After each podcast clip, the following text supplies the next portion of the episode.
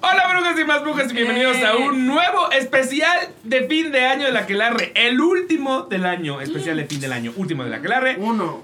Uno antes de 2023. ¿Uno no? ¿Qué? ¿Uno qué? Último, uno, uno más y ya. Uno, uno más y ya. Por eso, uno más y La ya, última y pues. nos vamos. O sea, eso me refería. Uno, uno Ah, más. uno más y ya, porque pues este ya es el tercero. Eh, en efecto, y con esto pues acaba el 2022. Bienvenidos a su podcast favorito de entretenimiento desde hoy por los siglos de los siglos. Amén. ¡Amén! Amén. Mi nombre es Iván Pasillas y abierto. hoy me acompañan, obviamente, Stevie de TV que ha estado Estoy aquí de regreso. todos los años para escoger el top de las mejores películas y el bottom de las peores películas. Y tenemos una adición a este especial porque él nunca había venido al especial Ah, ok. Emilio Treviño. Yo, yo, yo, yo, yo. ¿Cómo están, Porque pregunté quién ha visto un chingo de películas en el año Él- y se sabe que Emilio yo, también. yo lo sí. vi sí. mucho en el cine, yo sí lo vi. sí, no, mucho no vi a, no voy a decir nadie, pero sí lo vi mucho a él. No había. Oh, uy, uy, uy. Yo, a ver. Pero Emilio, Emilio sí estaba, Emilio sí estaba. Entonces de aquí que escogí a estas dos personas que son perfectas para un especial de fin de año. Eh, Cine, en donde cine. vamos a hacer recapitulación de, recapitulación de lo mejor de cine. Ahora, hay reglas. Ok. Odio esa Stevie se, la regla. sabe, Stevie se la sabe y las, y las odia. No sé si tú A ver, te la sabes. Stevie se la sabe y las odia. Lo dije bien. Sí, No, sí, sí. no, no, pero que otra vez cuáles son las reglas. dijo. Ah, Ah, o sea, ok. Eh, tú no me acuerdo si lo platiqué contigo. Las No. reglas, ¿no? No. Ok. Ya me puse nervioso. Es como. Güey. No, pero no son para ponerte nervioso. Nada Ok. más. Las reglas están aquí por una razón y la razón es muy sencilla, para que ustedes puedan formar parte de la conversación. ¿Por qué? Porque si ponemos las- la, la lista de películas, por ejemplo, que ya sacó Variety, eh, el 90% no las conocemos porque no han llegado a México. Ahí es un problema. Entonces, ¿cuáles Hasta- son las hasta reglas? que las nominen al Oscar. Hasta que las nominen, porque claro, se las esperan para nominarlas a los Por caritos. supuesto. Y ya llegan a la sala de arte de Cinépolis. Y entonces llegan a la pinche sala de arte de Yo Cinepolis. ya y las vi todas esas. Y, y las ve él porque va a festivales, pero la gente que no vamos a festivales, incluyéndolos a ustedes que probablemente nos están viendo en casita, este, pues no las han visto, entonces no pueden participar en la conversación. De ahí que la regla principal es, las películas que pongamos en la lista tienen que haber sido estrenadas en 2022 en México, en salas comerciales o plataformas comerciales. Excelente. Y en 2022 en México, lo que significa Que pueden entrar películas. que pueden entrar películas es- que... Tengo una de esas. Exacto, que tal vez en Estados Unidos se estrenaron en 2021, pero aquí no llegaron hasta 2022. Y al mismo tiempo al revés, no, es- no entran películas que ya estrenaron en Estados Unidos, pero no han llegado aquí, ¿ok? Ok. Y tienen que ser de eh, cine comercial o plataforma comercial, o sea, nada de, pero estrenó en la Cineteca dos semanas, no, o sea, eso Así es, eso es legal, ¿eh? Eso es bueno, pero. No es legal porque nadie las vi, o sea, nadie tiene oportunidad de verlas, Pero excepto 300 personas que fueron a la Cineteca en esa Que específica de esas semana. 300 fueron 10, pero. O 10, Bueno, ajá. voy a cumplir esa, pero tengo que decir que mis favoritos favoritos todavía no estrenan. Me vas a Y decir. lo entiendo. Me vas a dejar decirlas al final. Solo me- Sí, mencionarlas. sí, ok, pues ¿dónde está mi celular? Porque yo tengo to- todo, eso en mi celular. Mano, ¿te comiste mi celular? Ah, no, aquí está. Es que Este- creyó que era pizza. Es que estábamos comiendo pizza y aquí es- la pizza obviamente ocupó el lugar de mi celular como se debe. Pero dijimos, se debe. no vamos a comer mientras está grabando. Porque, según ellos a la gente no, le, no, nos gusta, no Se les gusta comer. A ver, la pizza era como de. Se, ve, se te ve la papada para empezar. Y Nadie tiene papada aquí. Las papadas son deliciosas. ¿De qué hablan? O sea, son sexys. Hay papadas sexy. pero viste como en chinga cuando dijiste papada le empezó a hacer. Tú solo- No, pero la pizza era de. Mientras tú de comes. ¿Arúgula o qué tenía? Ah, Ah, sí, Usted, señor, señora, señore que nos ve en casa, ¿le gustaría estarnos viendo comer, ¿Comer arugula? Así de. Claro que nos gustaría. Güey, es más, si yo te pusiera ahorita No. un video de un conejo comiendo arugula, te quedas viéndolo a huevo. Ah, te claro, aseguro que te quedas viéndolo a huevo. Y al conejo bonito. sí se le ve la papada. Pero y es te que- valdría verga. Pero es que el conejo se ve bonito comiendo, yo no. Tú también eres casi un conejo. Casi un conejo. Eres casi un conejo. Pero viste, y hice el comercial. En chinga. Eh, Pero no nos patrocina. Patrocínanos, Rionite, para que te haga el Ah, comercial sí. bien. Te lo vamos Oye. a hacer padrísimo. Se lo Pero vamos a hacer padrísimo. hoy de gratis, pero solo hoy. ¿ok? Solo hoy. Patrocínanos. Porque fin de año. Entonces, Exacto. ¿cómo funciona la dinámica? Tenemos que hacer el top 10 para arriba y el top 10 para abajo. Entonces, para eso hacemos rondas. O sea, lo mejor y lo peor. ¿o Son cómo? 10 Mejor y lo peor. feas. Ok. 10, fea- 10 buenas, 10 feas. Es que en cine sí entran 10 feas. Sí, sí hay Sí, manera de llegar a sí, 10 sí, feas. y en, sí, en sí. tele no lo grabamos, pero. Oye, pero tú no me dijiste sí. lo mejor voy a tener que sacar así de la Ah, lo ahorita te acuerdas. Ahorita me voy a acordar. ¿Te acuerdas? Eh, pero bueno, entonces vamos a empezar por lo mejor. La- en Dwayne Johnson y sale la- con paso. Ay, no. Justo. Justo. Este- Black, Black Adam lo siento, pero es que vas a estar ahí, güey. A huevo va a estar. Se sabe que Black Adam va a estar. Se sabe, se sabe. Sí, ay, no. Ok, entonces, para lo mejor del año, hacemos ronda. Ok. Cada uno pone una sobre la lista, tres rondas hasta llegar al número 9. La que pongamos sobre la lista se queda y es decisión de la persona que la puso porque no se vale a que haya un monopolio de no, yo quiero decidir, no, aquí todo el mundo decide. Ash. Y la décima es la que la Elegimos entre decidimos todos. entre todos. Aquí en este caso todos, porque pues no hay... Ah, pero no, No hay un es. Ya me gustó. Es muy bonita la palabra, pero, pero no, Todos. no aplica aquí. ok, entonces, clarísimo. Yo todavía le es iba a hacer. Estoy con ustedes. Ok, entonces. Con mi dedo botado. Clarísimo. ve, con, tu- con tu uña, más, más que nada. Es que.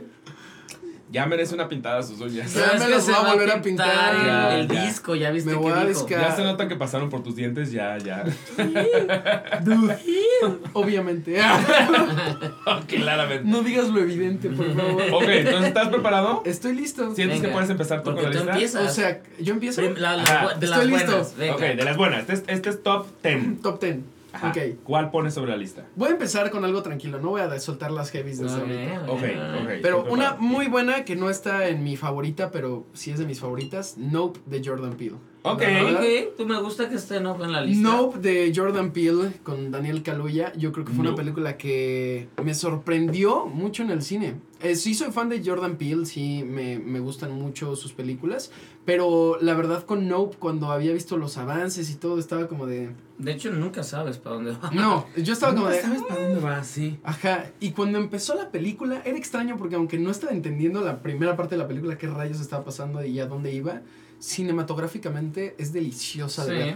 Sí. Sí, sí, sí. Es sí. como buenas actuaciones, el, el soundtrack es muy bueno, eh, todo está contenido pero al mismo tiempo se arriesga, o sea, este rollo que tiene de la nave, ya, spoiler, la que Ya no es spoiler, ya, estrenó hace un chinguito. Sí, ya, ya, ya, vayan Sí, a verla. sí, pero, pero todo este rollo de, de la nave alien, que realmente es un alien. Creo que desde el principio nave. sí se sabía que trataba de, extra- de eh, extraterre- extraterrestres, quiero Extra. decir, de extraterrestres. O sea, Sí. había, sí un poco desde el principio te dicen, hay om- ovnicismo. Sí. Nada más no sabes de qué manera va a suceder. Y eso es lo que me gusta, como la manera de ejecutarlo es lo interesante. Y ahí es cuando eh, me parece que lo que pone Jordan Peele a la mesa es y una buena idea, pero con una gran ejecución puede hacer una gran película. O sea, igual y la idea es como, ah, interesante. Pero la ejecución en Nope es lo que es más Sí. interesante, es arriesgada. O sea, Sí, sí, sí. es sí, que sí. es eso, yo creo que eso es lo, en lo que mal- más se le aplaude a la película, que es un director propositivo que no le tiene miedo a jugar con géneros, porque está No. jugando con distintos géneros y a la vez está, está proponiendo, está arriesgándose, es- se- se le va de, de repente hasta a él se le va de las manos ciertos momentos, pero sabe rescatarla y eso es algo que, que se le aplaude, sobre todo en, en un momento donde Hollywood es tan cerrado y todo tiene que ser superhéroes, secuelas y tan by the book, él se salió del libro a todo lo que da y te mantiene ahí. No tienes ni idea para dónde va, pero quieres saber qué es lo que está pasando. que Y además... tiene unos momentos tan cringy. Lo o de sea, Sí. Chango, ¿cómo todo, se llamaba? todo, Georgie. todo el pedo de los, Georgie. de los de los ah Sí. bueno lo del cha- lo del chango está cabrón pero todo el pedo lo de los gritos que desde el principio estás escuchando esta, a esta onda como de ah, pero al principio no lo cachas y cuando finalmente cachas de dónde viene el ruido y qué es el ruido a mí se me puso, se me puso la piel chinito o Sí. sea, el, ah y toda la escena en donde básicamente ves la digestión Sí. eh, se me hace perra o sea perturbantemente perra Es que además Jordan Peele es muy bueno con la ima- imaginología. Sí. Eh, e incluso yo me acuerdo que terminando de ver Nope, al siguiente día pasó un avión así arriba y nada más el ver la cosita. Y como- tú, Te lo juro, fue como de huevos, ¿no? Ay, este. Sí, puedes decir huevos aquí, sí, no te preocupes. sí. huevos. Esto, esto no es Disney.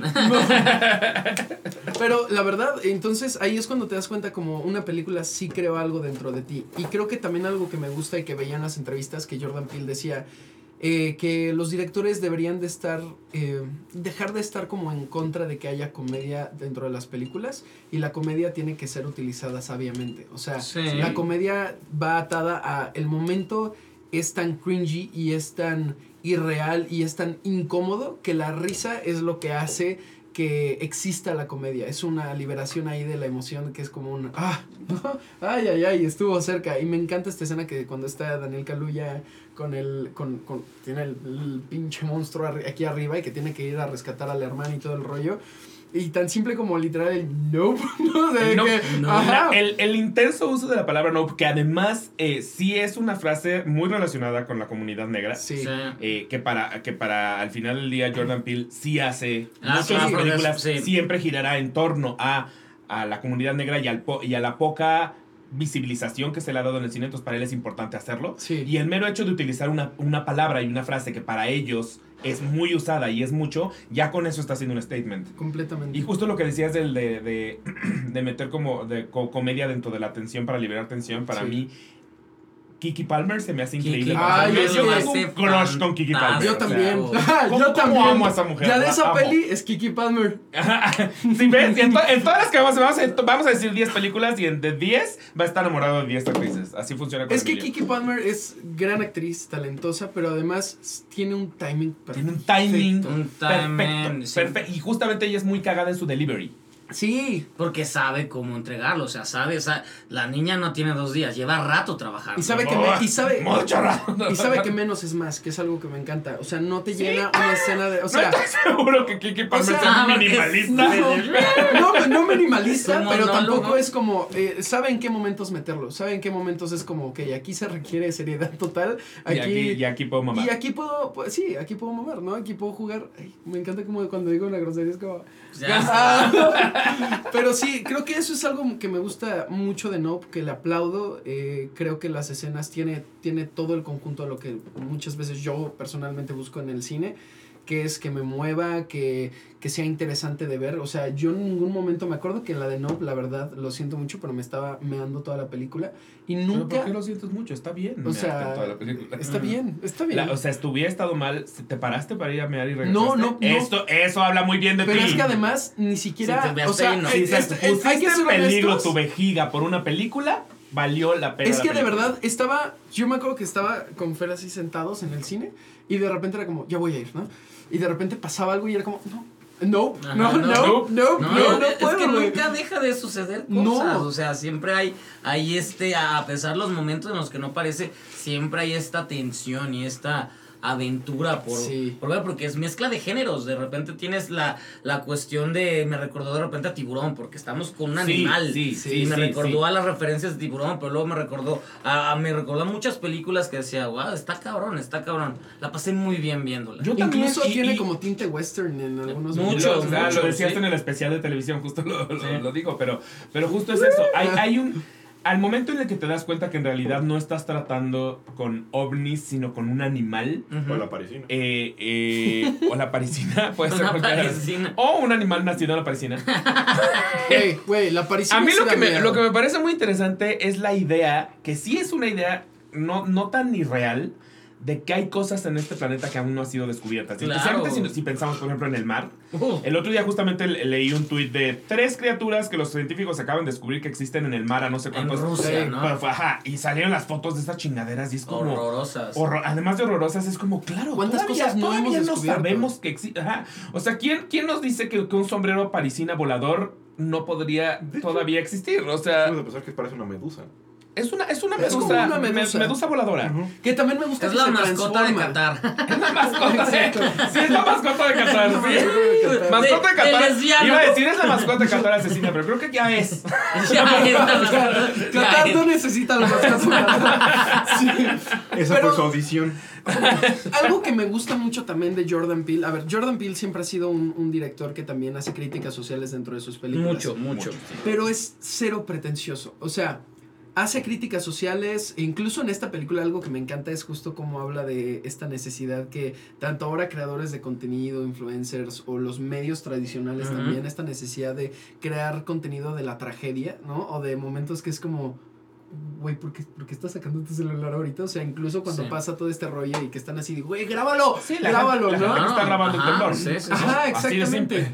Y lo hacen guiños, o sea, ni siquiera es como voy a dedicar mi película a hacer una crítica social, es como, no, voy a contar una historia que es entretenida para mí, como yo quiero, con tintes de comedia, con tintes de drama, con tintes de acción, y además dentro de eso en escenas, ¿por qué no voy a hablar de temas que me interesan sin ser pretencioso? Y creo que eso es muy valioso y un balance muy complicado de encontrar como director y dejar tu marca. Y aparte es una peli que grita Jordan Peele todo el tiempo, sea, es como Esto es Jordan Peele. Y es sea, muy importante, sale el gemelo perdido de Stevie. Eso también es. Ah, mira. Sale el gemelo perdido de Stevie, que es no un lo gran pensaste personaje. tú toda la película. Yo no pude dejar Yo- de pensarlo yo no toda lo la pensé, película. pero No lo gracias. Toda la película. no lo pero porque había tú pensado, obviamente pero- no, no te autopercibes de la misma manera. Pues ese vato está guapo. Yo no puedo, o sea, todo el tiempo salía y yo decía, estoy viendo a Stevie, estoy viendo a Stevie, estoy viendo a Sí Stevie, me estoy viendo a besaba. Stevie. Sí me Sí me besaba, sí me besaba. Yo conozco amigos que se han dedicado una a ellos mismos, es una cosa rarísima. Pero, pero en, deben ese caso ser. te lo permito. si, es- si es Sí. para un actor que se parece a ti, te lo juro, yo veía, veía al pinche actor y decía, es Stevie, es Stevie, es Stevie, estoy viendo a Stevie, cool, estoy viendo a Stevie. La verdad correr. no lo había pensado, correr de la mascota la verdad sí eres. Correr de Sí la-. Así se veía Stevie sobreviviendo. Ah, huevo. Sí serías, sí serías, como en chill. Ah, no importa. ok, ¿cuál pones tú? Ok, este. e- Esta película es de las que se estrenó el año pasado, de hecho estuvo nominada al Oscar, pero yo la vi después de los Oscars porque tardó mucho tiempo en llegar y me pareció, si lo hubiera visto en 2021 lo hubiera puesto en mi top de las películas, pero llega hoy, La peor persona del mundo, película de Noruega, La peor persona. The Worst Person in the World. Película de Noruega que, que es, es una, una chulada que justamente hablando de, de, de, de nosotros ah, en la crisis de los, de los 20, los 30, eh, te identificas bastante. Es una mujer que está decidiendo qué quiere hacer en su vida, todavía quiere trabajar en esto, pero no está segura y conoce a un chavo mayor que ella, ponle unos 15 años mayor, y empiezan a tener una muy buena relación hasta que decide que no está a gusto con la relación y empieza otra relación. El punto de la película es, no sabe qué es lo que quiere, pero sí sabe qué es lo que no quiere. Y eso es algo que a veces nos hace falta también nosotros aceptar de, no, no, estoy, eh, no, no- sé a dónde quiero ir, pero tampoco estoy a gusto aquí y hay que decir no a ciertas cosas. Y por eso se llama la peor persona del mundo, porque como sigue mucho su línea de lo que no quiero, tal vez soy la peor persona del mundo porque te estoy dejando a ti o a ti o estoy dejando el mejor trabajo, lo que sea, tomando malas decisiones. No, no quiero ni tener hijos, tal vez estoy abortando lo que sea, tal vez soy la peor persona del mundo, pero soy muy fiel a mí. Y eso habla la película, que es de Noruega, pero te puedes identificar aquí en Estados Unidos, en todas partes del mundo. Y sobre todo tiene unas escenas hermosas y muy simples. Hay una escena en la que ella está platicando con un chavo y el chavo está fumando, saca el humo y ella nada más como que loca y quiere agarrar y la escena es, Es como tener pre- una parte de él. preciosa. Ajá, la escena, la escena es preciosa. Es iba toda la película, es de justo ir creciendo y aprendiendo y, e ir descubriendo sin forzarte a qué es lo que quieres, qué es lo que estás buscando, a dónde quieres ir. Y, y, es, y es una historia de. Tiene momentos como adolescente, o sea, ya es grande, pero de repente se mete hongos y tiene una, una, un momento de que se pierde. Y estas como historias que platicamos hace rato de las pedas y no sé qué. O sea, ella está viviendo, buscando encontrar ese momento. Tal vez nunca sabe lo que quiere pero sí está cada vez más segura de que ha tomado buenas decisiones al decir que no. Y eso me llegó en un momento preciso, Sí. un momento que necesitaba, en un momento que justamente yo estaba pre- analizando terminar una relación y, Sí. y pero a veces no puedes porque pero es, ¿cómo, muy, es muy cabrón eso, sí. ¿Cómo sí, puedo dejar una relación que está muy bien, pero no está, pero no estoy ahí? Entonces, pero yo sé que estas cosas no quiero. Entonces, todo eso me habló y, y, y la película se identifica mucho, sobre todo que es una protagonista mujer, que luego es muy tachada de porque tú, bla, bla. Y ella, a pesar de todo, decide tomar sus decisiones y aceptar y qué, qué es lo que está buscando. Es una chulada. La, la encuentran en Cinepolis Click, ahí está de ley.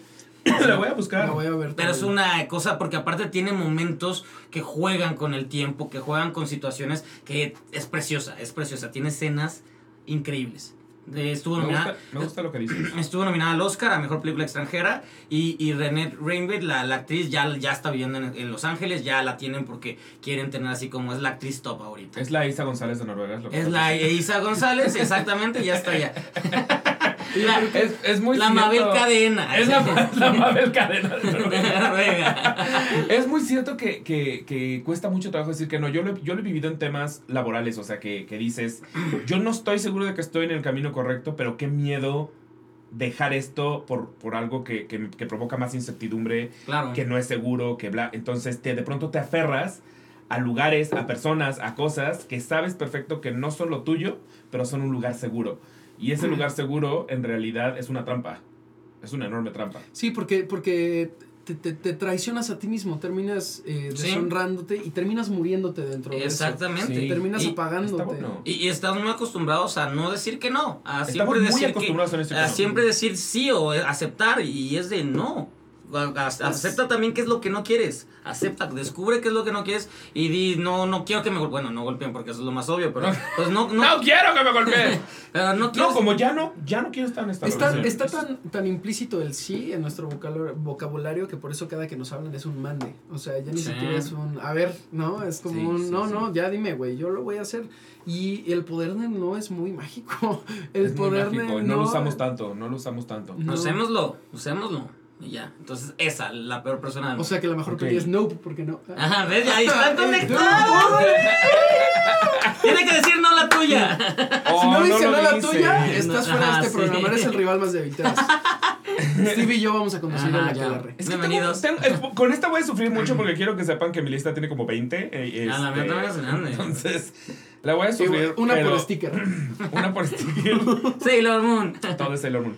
Eh, voy a poner una alemana que está Mm. en Netflix y que la disfruté como pinche troglodita que se llama Sin Novedad en el Frente. ¿La vieron? Eh, me suena, me suena, me Es suena. la me suena. película que va a hacer competencia al Oscar este año, mejor película ¿Es la, extranjera. de, ¿Es la de Eh, guerra? Está, está Sí. Ya sé nominada. cuál es. Es la de Yo guerra. grabé Está ahí. nominada a Golden Globe. Yo grabé ahí. ¡Ay, sí es una voz ahí! Sí. ¿Neta? ¡Eh! ¿De qué personaje? La verdad no me acuerdo, pero me, Ah, pero no. me empezaron a etiquetar así de que mis, mi nombre en los créditos y yo fue como, ¿cuándo la ves?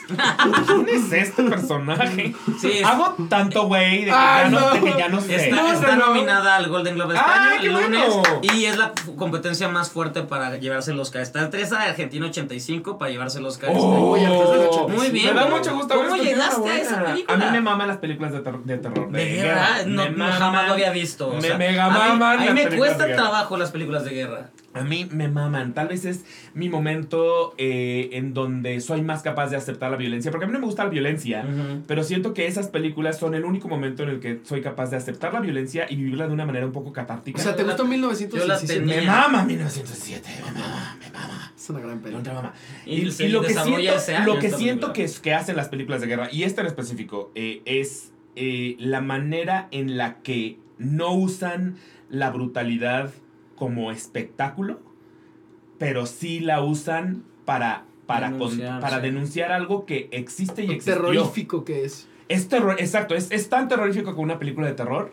La única cosa es que no viene de la fantasía. Porque sabes que el objetivo Entonces- es ponerte incómodo al tal grado que empieces a preguntarte, ¿esto está bien? güey?" Estás viendo, o sea, son estas películas en las que estás viendo brazos cercenados colgando de árboles y, y- y- y- y lagos llenos de sangre de, de toda la gente que ha explotado con minas, ya sabes, y es, y es esta cosa que podría pasar por fantasía y por ficción, Sí. porque está tan llevada al extremo, pero con que le eches tantita cabeza es como es que podría estar, está llevado sí. al extremo, pero sí existe, sí, Sí. pasa. ¿Y no sientes que a la vez es pacifista la película? O sea, a pesar de enseñar Es- toda esta crudeza. Creo que lo, lo que lo hace- la, la que la podría ser un poquito pacifista es que la película empieza con esta bola de amigos alemanes que se emocionan con la idea de unirse al ejército e ir a la guerra. Este, este- es- viven en esta absoluta ingenuidad de ir a la guerra y dar la vida por tu país. Ni siquiera dar la vida, porque ellos no lo están entendiendo como que van a ir a morir. Ellos lo Nomás están es entendiendo como, que van a ir de- en onda superhéroe Claro.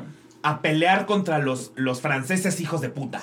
Entonces eh, somos unos alemanes chingones y vamos a ir a destruir a los franceses. Y lo ven un poco como una caricatura, como, Incluso como con una un- supuesta masculinidad, no hay falsa. eh, Claro, con, con una supuesta masculinidad. Eh, que de hecho sí es uno de los temas de, de la película, porque hay uno de los amigos que es el que es eh, el, el como más vulnerable. Los amigos duran muy poco. La gente muere, mucha gente muere. En la película los amigos mu- mueren muy rápido.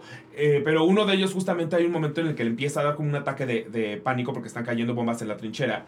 Este, y él empieza a tener un ataque de pánico y la reacción de, de, de todo mundo es como, este pendejo que está llorando en la guerra, o sea, despierta papito. Y es como, creo que lo más normal del mundo Es para cualquier persona sería es- tener un puto breakdown en el pleno único- bombardeo. El único que no ha perdido su humanidad. El ¿no? único que, ajá, el, uni- el único que en realidad está reaccionando desde el, desde el, el el temor que es absolutamente humano.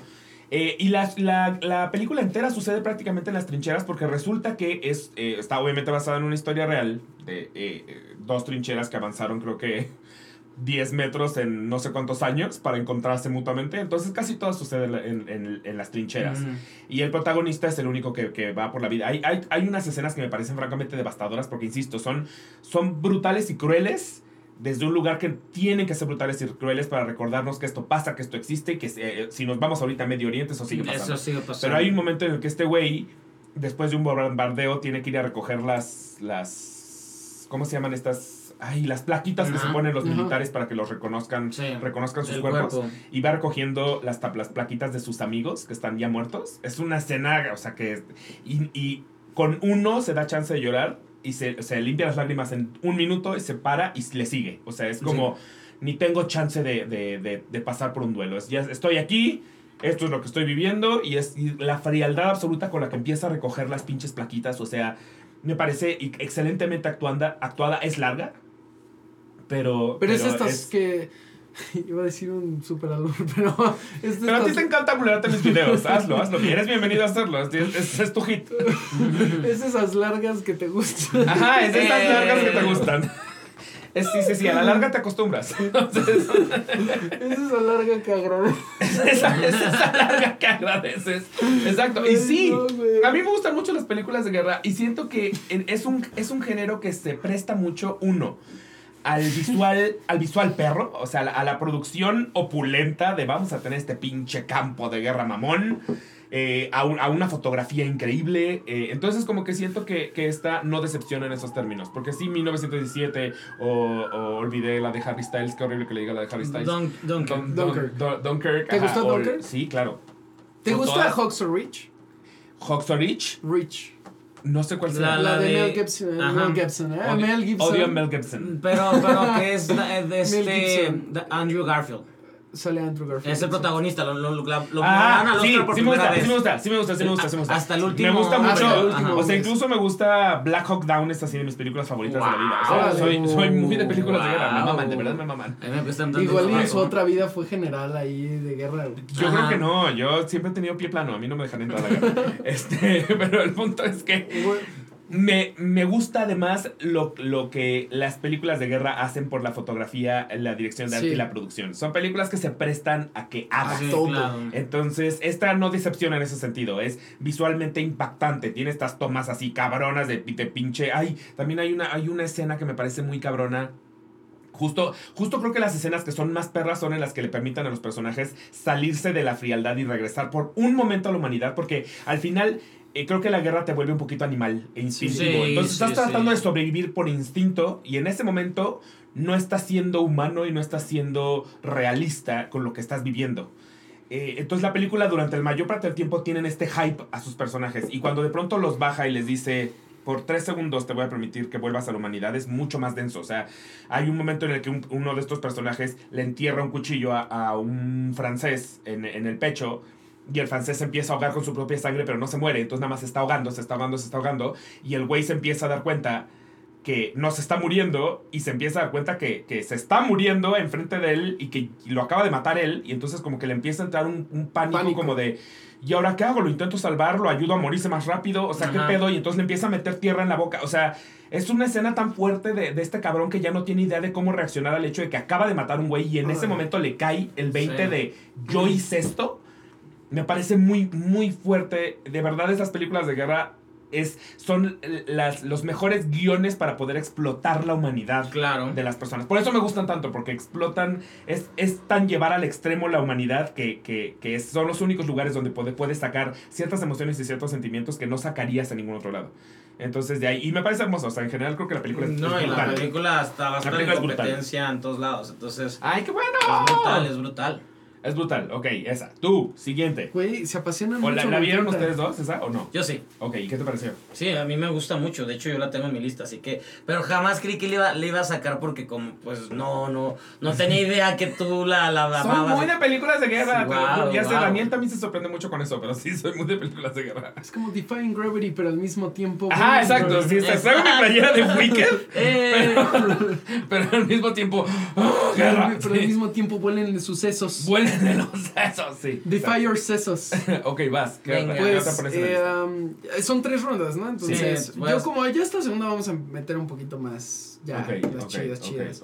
Eh, para que no me la ganen, voy a decir Pinocho de Guillermo del Toro. Muy bien, qué aunque bueno. aunque haya grabado ahí, no me importa, le voy a dar Ay, no, así. no importa. Sí, sí, por- pues, Pero sí un poco. ah, sí, sí es No, masturbación. pero- sí, Sí, sí. la, la- Sí, la es función que, la, sí. la función que yo vi, la presentó.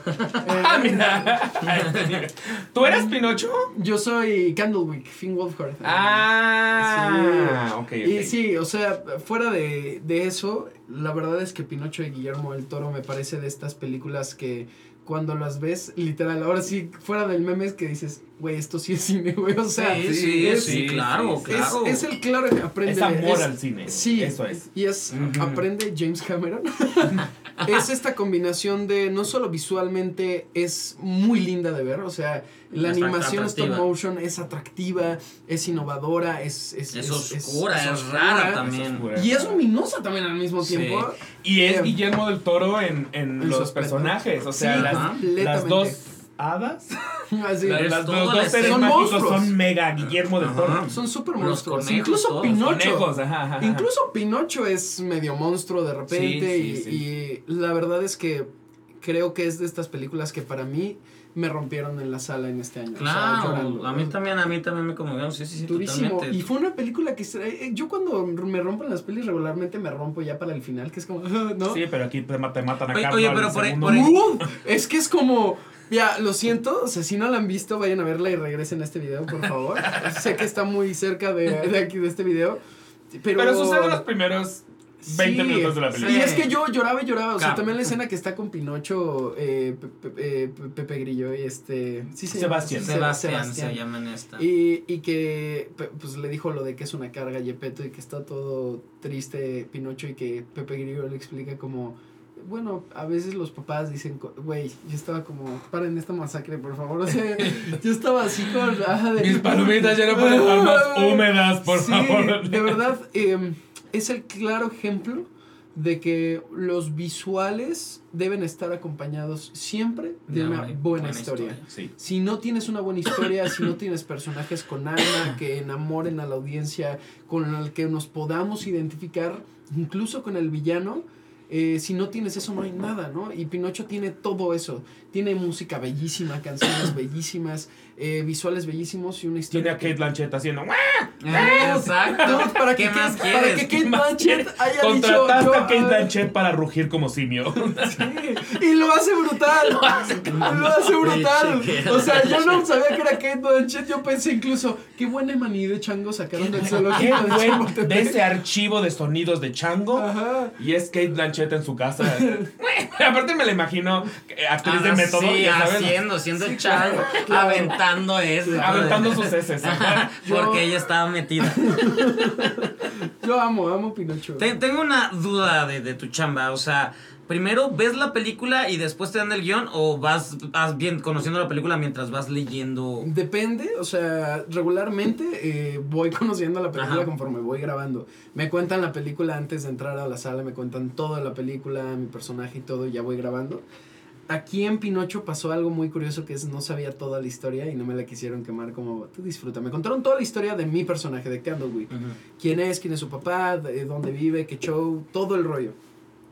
Pero con Pinocho sí me pasó, fue una magia muy linda porque no solamente es como poder participar ahí y poder dejar mi grano de arena y, y conocer al, perso- al personaje de Candlewick como tan cercano y, y hacerlo personal, sino que además también me pasó el efecto audiencia que es llegar al cine y es como, wow, eso, es. Como, poderoso. como lo que le pasó a los actores en su tiempo, los de los de Jurassic Park, que Ajá. nunca se vieron con los dinosaurios Hasta que vieron los- se vieron en el cine y que estaban así de que se morían porque jamás imaginaron que se iban a ver Ajá. con dinosaurios Claro, realistas. sí, Pues creyeron eso, eso me botarga, pasó. algo así. Yo en la, en la función creían que de-. En la, en la mía, en la mía que yo fui. Ajá, en la que yo presenté, o sea, vamos, sí sabía más o menos de qué iba la La, película. la todo viste entonces rollo. con primera vez conmigo. Sí, Entonces y- lloramos juntos. Sí, yo berré, Sí. yo berré, yo Sí, yo, berré. yo- yo no lloré con Pinocho, quiero que sepan. Ay, Pero gustó no, no, no, la amo, la amo, la amo. Porque tú querías que Pino- porque tu parte favorita fue cuando Pinocho voló en pedazos en la guerra, güey, pero Porque hay guerra. Mi parte favorita, exacto, es la bomba. Pero, pero, pero es, justamente eso. ah, Del programa pasado hablamos de que tu maestro decía ya no hay historias originales, bla, bla, bla. Aquí nos están contando una historia que justo este año nos la volvieron a contar, pero la magia es cómo contarla, cómo cambiarle y aparte centrarla en un periodo, o sea, Mussolini, un contexto tan social, tan marcado, que aparte afecta a nosotros porque al final lo estamos viendo. O sea, está cabrón, está cabrón cómo le dan la vuelta y nos presentan algo que ya hemos visto, pero de una manera bien cabrón. Es que, que- es que al final del día, el, el cuento de, de Pinocchio que conocemos de toda la vida era una moraleja sobre la obediencia y, lo que me encanta que hace Guillermo del Toro fue poner sobre, sobre la mesa o poner en tela de juicio la obediencia contra la libertad. Y entonces es, sí, hay, hay obediencia fascista. O sea, y, y de aquí que vamos a poner en, en, en, en- en, eh, ¿cómo se llama? No es contorno, ¿cómo es la palabra? No es en contorno, El ¿cómo se dice? En entorno. contexto. Contexto, Conte- contorno. Y yo, en torno. Es que ya estoy más Kim Kardashian que... Este, en contexto, estás- en estás contexto muy la idea de Mussolini, Gracias, amigues. eh, poner a Mussolini como toda esta idea del fascismo y, y justo precisamente el, el papá de Candlewick y, y el, el personaje de, del cirquero, olvidé su nombre Ajá, con, con Kate Blanchett, Sí. con la simia Kate Blanchett, que ellos requieren esta obediencia fascista y que al principio Gepetto empieza buscando esto mismo de Pinocchio para finalmente darse cuenta que la obediencia y la libertad tienen que venir de la mano. Es un... No, no soy un niño bueno, eh, solo porque me dicen y me piden ser niño bueno y me piden no ir aquí y no hacer esto y entrar a la escuela y bla, bla. Soy un niño bueno porque entiendo qué significa eso. Eso. Y porque entiendo desde mi libertad qué puedo y qué no puedo hacer. No porque tú cuartes mi libertad significa que yo estoy siendo obediente y no porque tenga libertad significa que estoy siendo desobediente. Y el hecho de que Guillermo del Toro haya decidido hacer un Pinocchio con un mensaje que se sienta pertinente sobre qué significa realmente la obediencia contra la libertad y que al final rompe mucho con lo que el, el cuento original venía con una moraleja muy antigüita, a mí eso me, me parece brillante. Además, algo que nos contaban cuando, cuando grabamos la peli, que nos daba como un contexto de qué tipo de historia íbamos a contar, eh, y que además para mí, punto y aparte, un breve paréntesis, para mí la historia de Pinocho es muy personal y como muy... eh, me siento muy conectado a ella porque hace a- algunos años me tocó hacer Pinocho en teatro, eh, en, en el Teatro Nextel, que ya no existe. pero- Ujú. bueno, sí existe, pero ya no se llama Nextel. Es el de Interlomas, El de ¿no? Interlomas. Sí. Y yo me acuerdo que cuando daba mi... Parque Interlomas ahora. Y tú eras Pinocho. Ajá. Y, cu- y cuando yo daba funciones ahí, me acuerdo que para mí en algún momento sí me hice la pregunta de, ¿tú es que Pinocho no es malo? No, Ni, ni tampoco es, pero, o sea, ¿por qué tiene que obedecer también esto y esto que es medio, o sea, sí me empecé a hacer estas preguntas, pero como este cuento te lo repiten tantas veces así, pues tú dices, bueno, supongo que es así, ¿no? Y algo que nos contaban, regresando cuando empezamos a grabar la peli, es que las primeras cosas que, con, con las que Guillermo del Toro empezó a sentar las bases de esta peli es que para él cuando era niño le contaban la historia, Sí. decía es que no tiene sentido porque, ¿qué es lo que me están diciendo? Entonces, tengo que cambiar quien yo soy Por para llegar a ser amado. sea, o para llegar a ser Ajá, qué para que te sientas orgulloso de mí. O sea, tengo que convertirme en un buen niño según quién. Según los términos y puntos de vista de quién. ¿Qué es ser un buen niño? Ni siquiera tú sabes si eres buen padre, ¿no? Y justo me encanta que en, en Pinocho Sebastián dice justo, esta historia se trata de padres imperfectos y de niños imperfectos. Y ¿qué hay más humano que eso, no? O sea, Sí, sí, ni a los papás nadie les enseña a ser papás. No. Es complicado, eh, nadie está preparado ni listo para eso. Y tampoco a ningún niño le enseñan a ser niño en una sociedad donde hay tantas reglas y donde hay tanto esto sí, esto no, eh, donde el niño tiene que jugar con la pelota y la niña con la muñeca y es como, ¿y si la niña quiere jugar con la pelota y si el niño quiere jugar con la muñeca? Porque ¿qué tiene de malo? ¿No? O sea, es, eh, me gusta que desafía estas, estos puntos de vista y estas reglas sociales que hemos puesto y que al final de cuentas también Gepetto se acaba dando cuenta que es como güey, no quiero que dejes de ser tú, ¿no? Eh, eh, Pinocho, tú eres perfecto tal cual eres, ¿no? Y, Pero, pero hay y un Carlo- viaje para que logre eso. Sí, y Porque que... este, este Gepetto, el, el, Gepetto que conocemos originalmente es el abuelito amoroso, Sí. que por alguna razón tiene un hijo muy chico. Este, Sí. Pero aquí, sin aquí madre. y sin madre. ¿Qué- ¿Con quién cogiste, Gepetto? pero, pero aquí me parece muy interesante que en realidad Gepetto empieza marcado por el duelo y, durante gran duelo. parte de la película él es un pinche necio, y es un pinche terco y, este, Sí. y, no- y está dispuesto, escucha más a otros además por miedo. eh, que, a una, que a una personita, no sé que no es una personita, un muñequito que le ofrece amor incondicional desde el segundo uno Y- porque eso en realidad lo asusta. Entonces, él está, él está reaccionando desde el miedo, desde el duelo, y hasta muy al final, en realidad, es que encuentra el, el- el camino para amar de regreso. Sí. con la misma incondicionalidad con la que se le están dando. Y cómo no- nos ilusionamos con fantasías, porque también para Gepetto era como es que Carlo era perfecto. Y si ves la primera parte de la peli, Carlo era igual que Pinocho. Sí, Era un niño desobediente y a veces muy lindo, a veces gentil, a veces y tenía todo lo mismo. El, el- digamos que el, el universo dentro de Pinocho le regresa a su hijo solamente de madera, ¿no?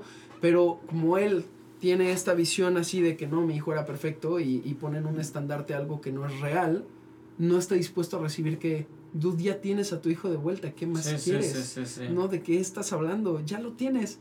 Y, y creo que eso es algo que también es muy lindo porque cuántas veces también los papás antes de ser papás es como, güey, yo quiero tener a mi hijo y vivir esto y a la hora que lo tienen es como, no está de la chingada, ¿no? y sí, a veces sí está de la chingada. Ah, no, veces- seguro, es toda la chingada. Eso ajá. para, para lo- o sea, pero me, me hiciste recordar, yo, no, hay- no hay cosa que más detesto en este mundo que los putos gender reveals. Ajá. Me parece de Ah, la cosa más aberrante claro. del mundo. Pero todavía más aberrante me parecen los videos de los papás que enloquecen cuando descubren que van a tener una hija y que reaccionan violentamente al, al descubrir que el globo es rosa. Eh, por justo por eso, porque se crearon esta fantasía de voy a tener un hijo, vamos a jugar fútbol y, vamos, y entonces de pronto descubren que van a tener una hija y se les viene el pinche mundo abajo porque es como, ay, ahora Que- qué voy a además con es esta como, ¿qué tal vagina si- en mi vida. O Ajá. sea, Sí. Y es como, ¿qué tal si solo estás dispuesto a recibir lo que va a hacer y Lo qué que va regalo y ajá. magia va a tener eso? y ¿no? de ahí que un gender reveal es pendejo porque no importa el género. Pero pues no lo entienden, no lo entienden. Sí. Sí, desde ahí se crea la fantasía. Me parece, ¿sabes? También muy, muy bello que siempre se nos ha manejado Pepe Grillo como, como la conciencia. Y en el caso de Guillermo del Toro, al momento de hacerlo vivir en el corazón de, de Pinocho, es mucho más claro que la conciencia es nuestro instinto, corazón. nuestro corazón. Sí, sí. O sea, Y que también a veces la conciencia se puede equivocar y no pasa nada, eliges algo distinto. Porque Sí. también eh, Pepe Grillo en esta peli no es algo perfecto, no es alguien que siempre sabe lo No, correcto. de hecho no. Hay veces que Pepe Grillo es como, güey, me encanta la escena cuando va a la escuela y es como, no voy, ¿no? Y al inicio es como, sí, y después incluso Pepe Grillo se queda como, ya, lo intenté, güey. No, ya, Sí. que también que le va a porque no decir, siempre ¿no? escuchamos a nuestro corazón, también eso es muy cierto. Las No. voces externas a veces son más fuertes. Sí. Totalmente, Me ¿cierto? encanta, creo que es una película Gran concisa, eh, Gran película. que tiene Devastador todo. final. Devastador. Eh, Eh, ¿Sabes qué? Esa es otra cosa. El, el ver que eh, pa- para, mi- para mis papás que lloren con una película es como. Bueno, mi mamá sí, pero mi papá para que llore con una película es más complicado. Mi papá estaba devastado con Pinocho. Y- En mi casa es al revés. Mi papá es el chillón y mi mamá es, la, mi mamá es fría. ¿En serio? Mi mamá es un témpano y mi papá Mi, es chillón. mi papá cuando llora, llora así como. con Mi papá todo. lloró con el regalo prometido de Arnold Schwarzenegger. O sea, ¡Wow! Güey, pero- pero- sí lo obtuvieron. Es que yo también. Pero ver eso es como, wow, ¿no? Es, es, es el trabajo. Ahí está. Para eso, es con que nos mueven algo, incluso si no lloras, pero con que nos provoque algo. La, el cine que vemos, ya está, ya se cumplió el cometido, ¿no? Y sí, sí, sí. me parece extraordinario. Pinocho, Guillermo del Toro. Sí, y además, y, y justo sí me encanta que no nos regale un final Disney. O sea, nos Ajá, regala un, fin- nos regala un final real. Que final, un- sí es un final feliz, pero feliz real. O sea, es un Ajá. Es, final... es feliz hasta, un hasta donde final la de realidad vida, te permite vida. esa felicidad. Ajá. Encuentra la. Pinocho encuentra. Es que es algo que me gusta mucho, Pinocho. Pinocho encuentra la felicidad dentro de la realidad. Sí. Es como Sí. un. Cuando le explica el el monstruo de la muerte, el- la vida eh, a veces es un gran sufrimiento y la vida eterna, pues es un sufrimiento eterno. Y cuando ya le ofrece esta posibilidad de, bueno, pues si te quieres quedar, pero te vas a morir, y Pinocho es como.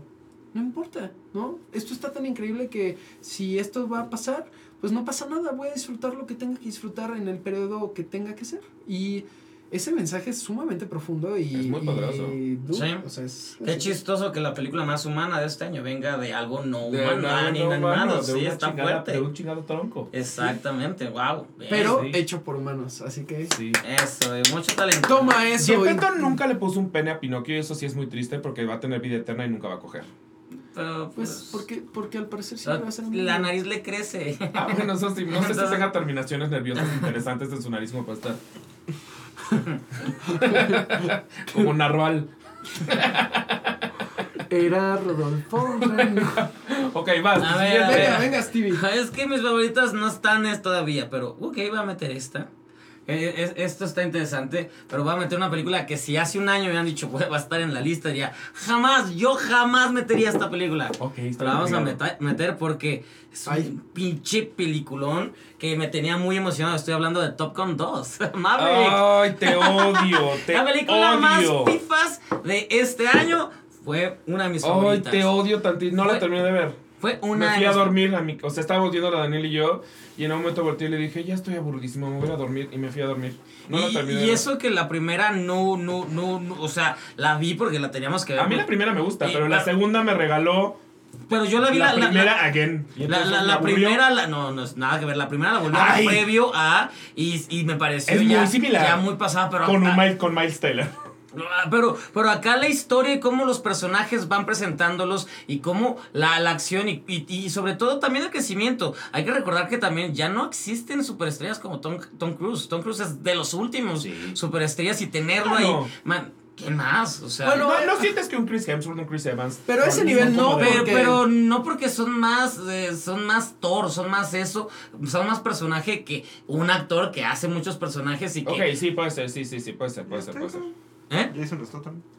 No, No, no, o porque sea, ese es action. ni a vergazos Action, Jason y es un super estrella. Una estrella que aparte ah, actúa, te- trabaja muchos géneros y todo. Y en, y en esta entrega que aparte era innecesaria, nos entrega una película bien emocionante, muy bien contada, una película que te tiene los es que los últimos 30 minutos te tiene intrigado, Es que me aburrió tanto la primera parte. Los nuevos, person- los nuevos personajes le añaden a algo, algo divertido. Sí, eso sí, eso sí. Miles, Miles Taylor, por más mal que me caiga en la vida real, porque no soporto a ese ser humano.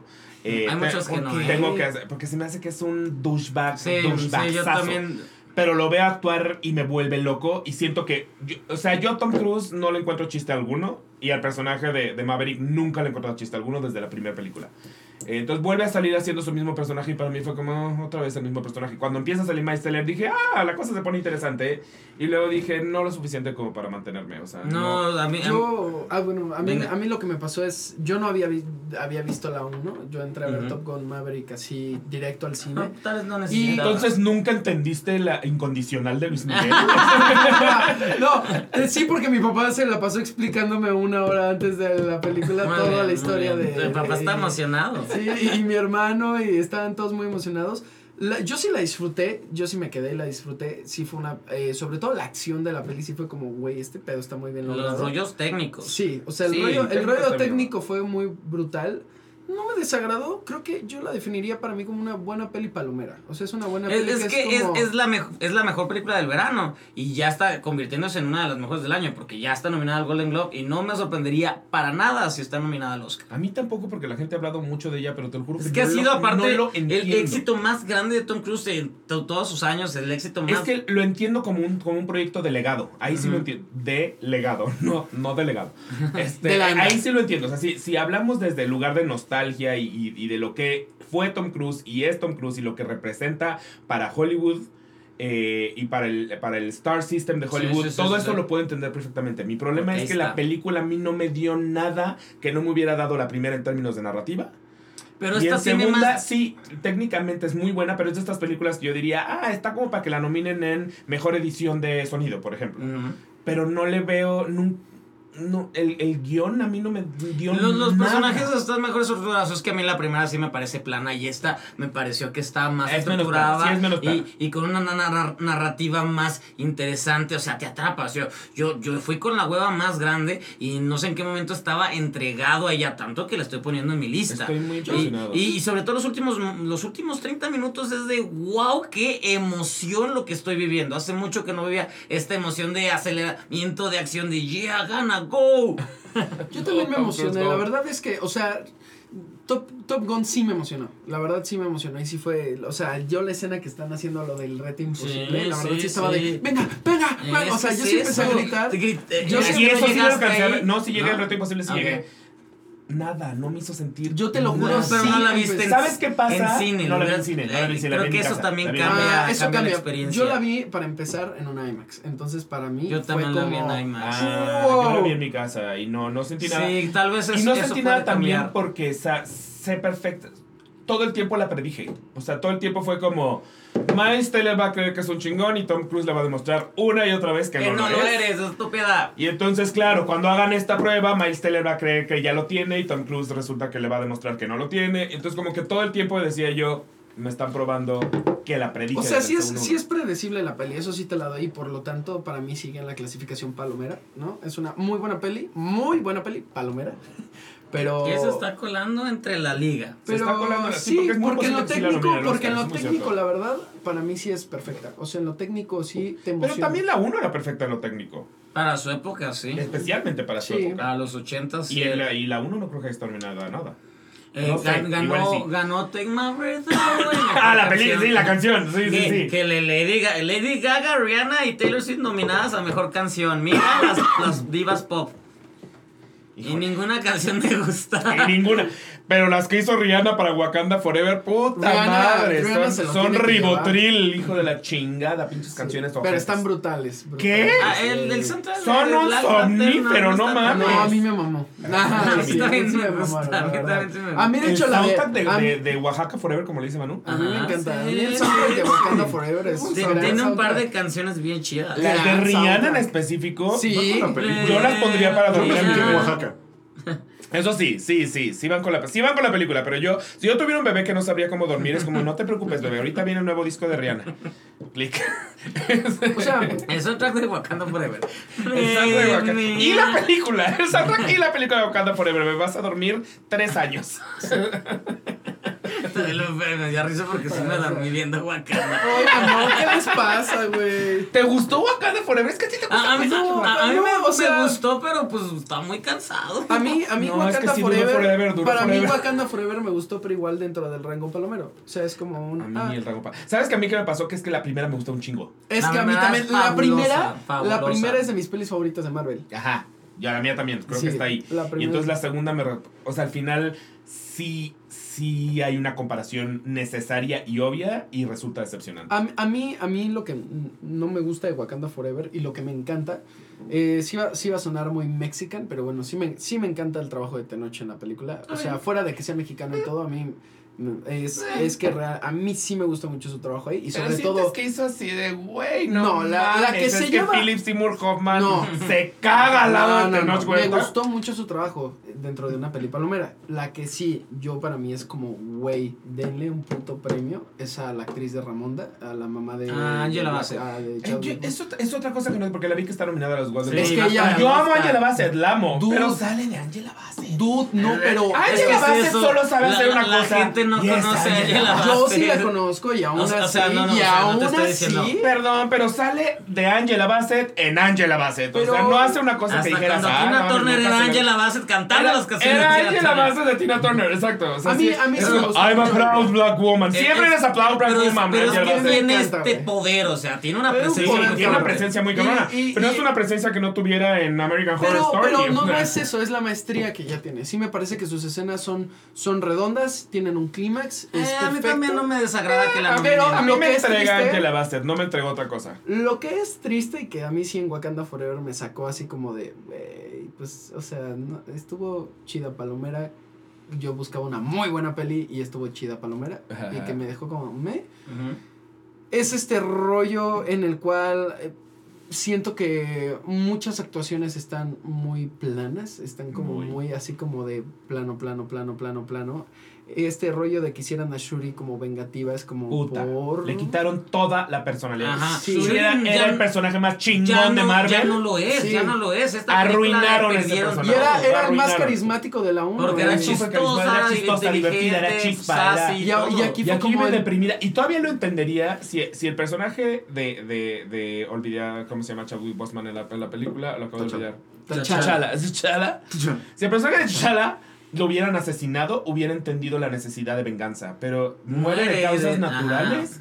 Lo que significa que no entiendo muy bien por qué ella toda la película está como.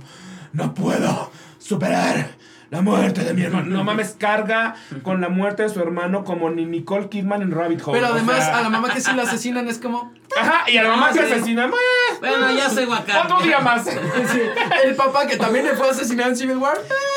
Ah, Shit happens. Pero el que muere de cáncer, no, eso es imperdonable. Pinche, Pinche cáncer. cáncer. Pinche cáncer, Voy a golpear el cáncer. pero- Pinche gobierno wakandiano, güey. Sin buen servicio médico. Mí me La verdad es que verdad eso sí. me parece verdaderamente una película ojete. Pero Y- y- por alguna razón acabamos hablando de ella Ajá, y no no estamos, es- y estamos no- en Top Gun Maverick. Eh, Ah, te por, por Te Rihanna, por toca, sí Rihanna. es cierto. Qué horrible que has metido Top Gun Maverick, pero bueno. No, estuvo bien. No, estuvo bien porque hay que ponerle sabor y hay que ponerla al verano. Hay que ponerle sabor. Eh, ok, me voy por la mexicana. Y que Oh. claramente no va a ser bardo. El norte sobre el vacío. No, Esa- en esa en la metes. puta vida metería yo bardo. Por supuesto que la ¿Qué meto. te El pasa, norte sobre el violencia, vacío, güey? Bardo, si no la metes, vacío. yo la voy a meter. No metas No, yo la voy a bardo, por meter. favor. Por favor, no metan bardo, es la mamada más grande de la historia. Primero hablemos del norte, me sorprende que metas del norte sobre el vacío. Te voy a a, decir a mí por- no me, no me desagrada, pero tampoco me encanta. A ver. Te voy a decir por qué la metí. Ujú. De entrada porque no pretendía verla. La viste en Este, Netflix, yo la vi en La vi en. Prime. Sí, porque- en Prime, en Prime, en Prime. Eh, la vi en Prime. La vi porque sale este actor que yo vi De teatro. de teatro. Exacto. Es- sale. él es lo máximo. Él es lo máximo. Eh, pero sí sabes a quién, Sí, a quién el protagonista. No, O el, o el, el narco. el narco. Ah, este. Salen en una obra que se llama Edipo Nadie es ateo. Sí, que se me fue el nombre. Él Gaitán. ganó este año el Eh, Ariel. Sí, sí, se llama. Ahorita voy a decir. Que- que viene esos a mí, tres viene a minutos mí. son tres minutos, tres minutos fabulosos. fabulosos, Oye. tres minutos cabrones. ¿Cómo chingado se llama? El, ¿cómo, ¿Cómo se llama? El de Edipo Nadie es ateo. Ahorita Busca si Edipo. Nadie ateo. Ya no es el den. protagonista. Ya no le den. No, bueno, el punto es que eh, veo que sale él eh, y que, que están Es aplaudiendo Raúl mucho. Briones. Raúl Briones, gracias. Veo que, veo que sale Ra- Raúl Briones, que a mí me gustó mucho en, en Edipo Nadie es Ateo, y veo que le están aplaudiendo mucho y dije, ah, no sabía yo que salía él, ya se me antojó la película. Entonces la vi en realidad por él, eh, que en efecto en realidad sale tres minutos. Y me sorprendió mucho la película porque honestamente creí que iba a ser una pinche película de narcos como las pinches 11.000 películas de narcos que existen en México y que me tienen hasta la putísima madre y que me aburren infinitamente. Y me, me resultó muy agradable descubrir que en realidad es la historia de una familia que sí viven en el norte y que sí viven una situación de, de violencia dis- dif- diferente a la que vivimos en México y por lo tanto con, con me, me pareció que está muy bien Amenaza. manejada la amenaza y el- la tensión, está muy bien manejada la tensión. Eh, el, el pelo de Dolores Heredia merece su propia nominación. ¿Qué pedo, ese pe- ¿Qué pedo el pelo de Dolores Heredia, por favor? O sea, de Sí, verdad, sí, de sí. verdad, sí tendría que tener su categoría aparte de cualquier tipo de premio. Soy L'Oreal. So- o sea, L'Oreal se cagó cuando vio ese pelo y ¿por, por qué no tenemos embajadora? Eso preguntaron. Eh, pero el punto es, Selena Gómez. me pareció increíble que en realidad vi una historia que no me esperaba, Sí, eso es con verdad. actuaciones que me parecieron ridículamente perras, de muchísima Paloma gente que no conocía. Paloma es la que sale de la, de la Ah, que es como la empleada doméstica, slash, hago de todo en esta Ajá. cosa. Este, ¿es lencha? ¿No es lencha? No, pues si se coge a... la- la- bueno, pero trae como actitud machorra, güey. es Butch. Ah, es Butch, ajá, es Butch, pero se coge a este güey que también Ajá, parece Juan el Daniel. De, el de, sí. Ajá, ese güey también me parece brutal actor, brutal. Eh, Juan Daniel Treviño se llama, ¿no? Este, entonces me topo con estas actuaciones perrísimas, me topo con que de, de- de toda la película la más chingona es esa vieja, no el papá, es esa vieja, esa no el narco, es esa vieja, lo cual me pareció perrísimo. Me topo con metáforas que me parecieron increíbles, o sea, toda la historia que tiene que ver con el puma y con el cómo llegaron al rancho a partir del puma. eh, o sea, todo eso me, me pareció encantador, me pareció, me pareció que me llevó a una... ¿A, a qué sería el, el- Es un poco como, como lo que me pasó con la serie esta, ¿cómo se llama la de Netflix? Que, que- ¿Somos? Somos, gracias. Ah, gracias, sí. Somos, o sea que es como, ¿cómo te cuento esta historia sin irme a la violencia de lo que ya conoces y, y- y ten- tienes más que masticado y que además se ha glamorizado y se ha llevado a, a- a ficciones que creo que son eh, de lo más nocivas, incluso porque de pronto lo, eh, lo convertimos en un ideal de una manera muy extraña. Entonces me gusta el cómo te cuento esto a partir de una historia personal y de un individuo y de, y de la gente que no es la que está allá afuera y que no es la amenaza, pero la que lo está viviendo Claro. eh, desde sus casas y en sus cocinas y en su patio. Entonces, eso me pareció súper interesante. La dirección de esta mujer, yo honestamente no conocía a esta mujer, nunca Alejandra Márquez, claro que no sí. conocía a Mar- Alejandra Márquez, la conocía. Es ¿Sí la de las niñas bien. Ah, la conocía, sí la Sí, conocía. te gusta. Me gusta hasta ahí. me gusta- lo que más me gusta de esta es no digas provechito. Exacto. Este, pero, pero no puedo decir que las niñas bien va, va en mi No, cabeza pero- como una pero- gran película, pero- no. Pero, ah, ni siquiera sabía que era de ella, pero, pero me pareció que tiene una dirección súper interesante. O sea, toda la escena final, la de la balacera que sucede al Eh, interior, eh, Esa escena se me hizo bellísima. O sea, es como nunca estoy viendo qué está pasando afuera. O sea, todo el tiempo lo estoy viviendo a partir de un lateral, una ventana, dos personajes. Se me hace brillante ese minimalismo. Entonces me gustó muchísimo que la encontré minimalista, la encontré íntima, la encontré personal y me mantuvo en tensión de cualquier manera todo el pinche tiempo porque ni siquiera sabes si, el, si Raúl Briones, no, no sabes qué es Raúl Briones. No. Solo sabes que es no, no- notoriamente un hijo de puta, pero fuera de eso no sabes qué es. Eh, y sin embargo, pese a que su personaje no existe en pantalla durante gran parte de la película, toda la película está presente. Esto- y esto me parece muy poderoso, o sea, el que logres que un personaje esté flotando en el aire sin tenerlo nunca presente. Sí. Eso me parece muy me parece muy bien creada, me parece muy bien lograda y me parece mil veces mejor que Bardo, mil veces mejor que Bardo. Wow. Bueno, es, es- joven. Esta gan- ganó en Morelia mejor película. Y en la Berlinale Y no sabe la Berlinale, pero se ganó llevó este el, año. el- ¿cómo se llama el de plata? sí. El lobo de plata, el oso de plata, el, Sí, el oso de plata. algún animal plateado. Ese se la llevó. El oso de plata. el oso, no, el oso de plata no es can. no. Pero el oso No, más grande la- del la- año. la pero el oso más grande del año. Lo voy a hacer yo tú. ahorita. Cállate, amante de Bardo. Es que tú porque se la mamas a No, pero es que, ok, vas, vas, te toca, vas con esa. ¿Vas a meter bardo? Yo voy a meter bardo también. Ay, no pues puedo tú la creerlo. metes. Ay, vomito. La verdad, mira, iba a meter bardo, pero para Kamala Charlie, porque quiero que Stevie la meta sin Claro que quieres. Para eso, si para eso A ver, pero ¿qué no, vas a, qué vas a agarrar el lugar? O sea, Steve la va a meter, qué ya es la última ronda, ¿no? Para Sí. No, espérame, a ver. Sí. Va Son uno, tres. dos, tres, cuatro, cinco, seis. la última. Entonces va tu ulti- ajá, la última ronda de todos. Hecho, no, ajá, está. Entonces tu última. Mi última, la peli que me sorprendió, que me dejó. Esa yo, yo, yo ya sé cuál es. Ya, eh, Ay, no ha dicho espérate, nada, espérate, Stevie. No ha dicho ya nada. Es que estamos conectados, güey. Ya Tú porque. Van a decir otra que odio, ¿verdad? A ver. Güey, es que ya estoy verdad- esperando una que odio. La verdad quiero decir Bardo, pero sí te la voy a dejar. Es que No, yo amo Bardo, pero muy sí, cabrón. amo a Bardo, me consta. Ya tuvimos toda Ya la he visto siete veces, pero bueno, Wow. solo por cambiar de película. eh, la película que literal entré al cine sin ver ningún tráiler, sin tener ni idea de qué iba a ver. Ok.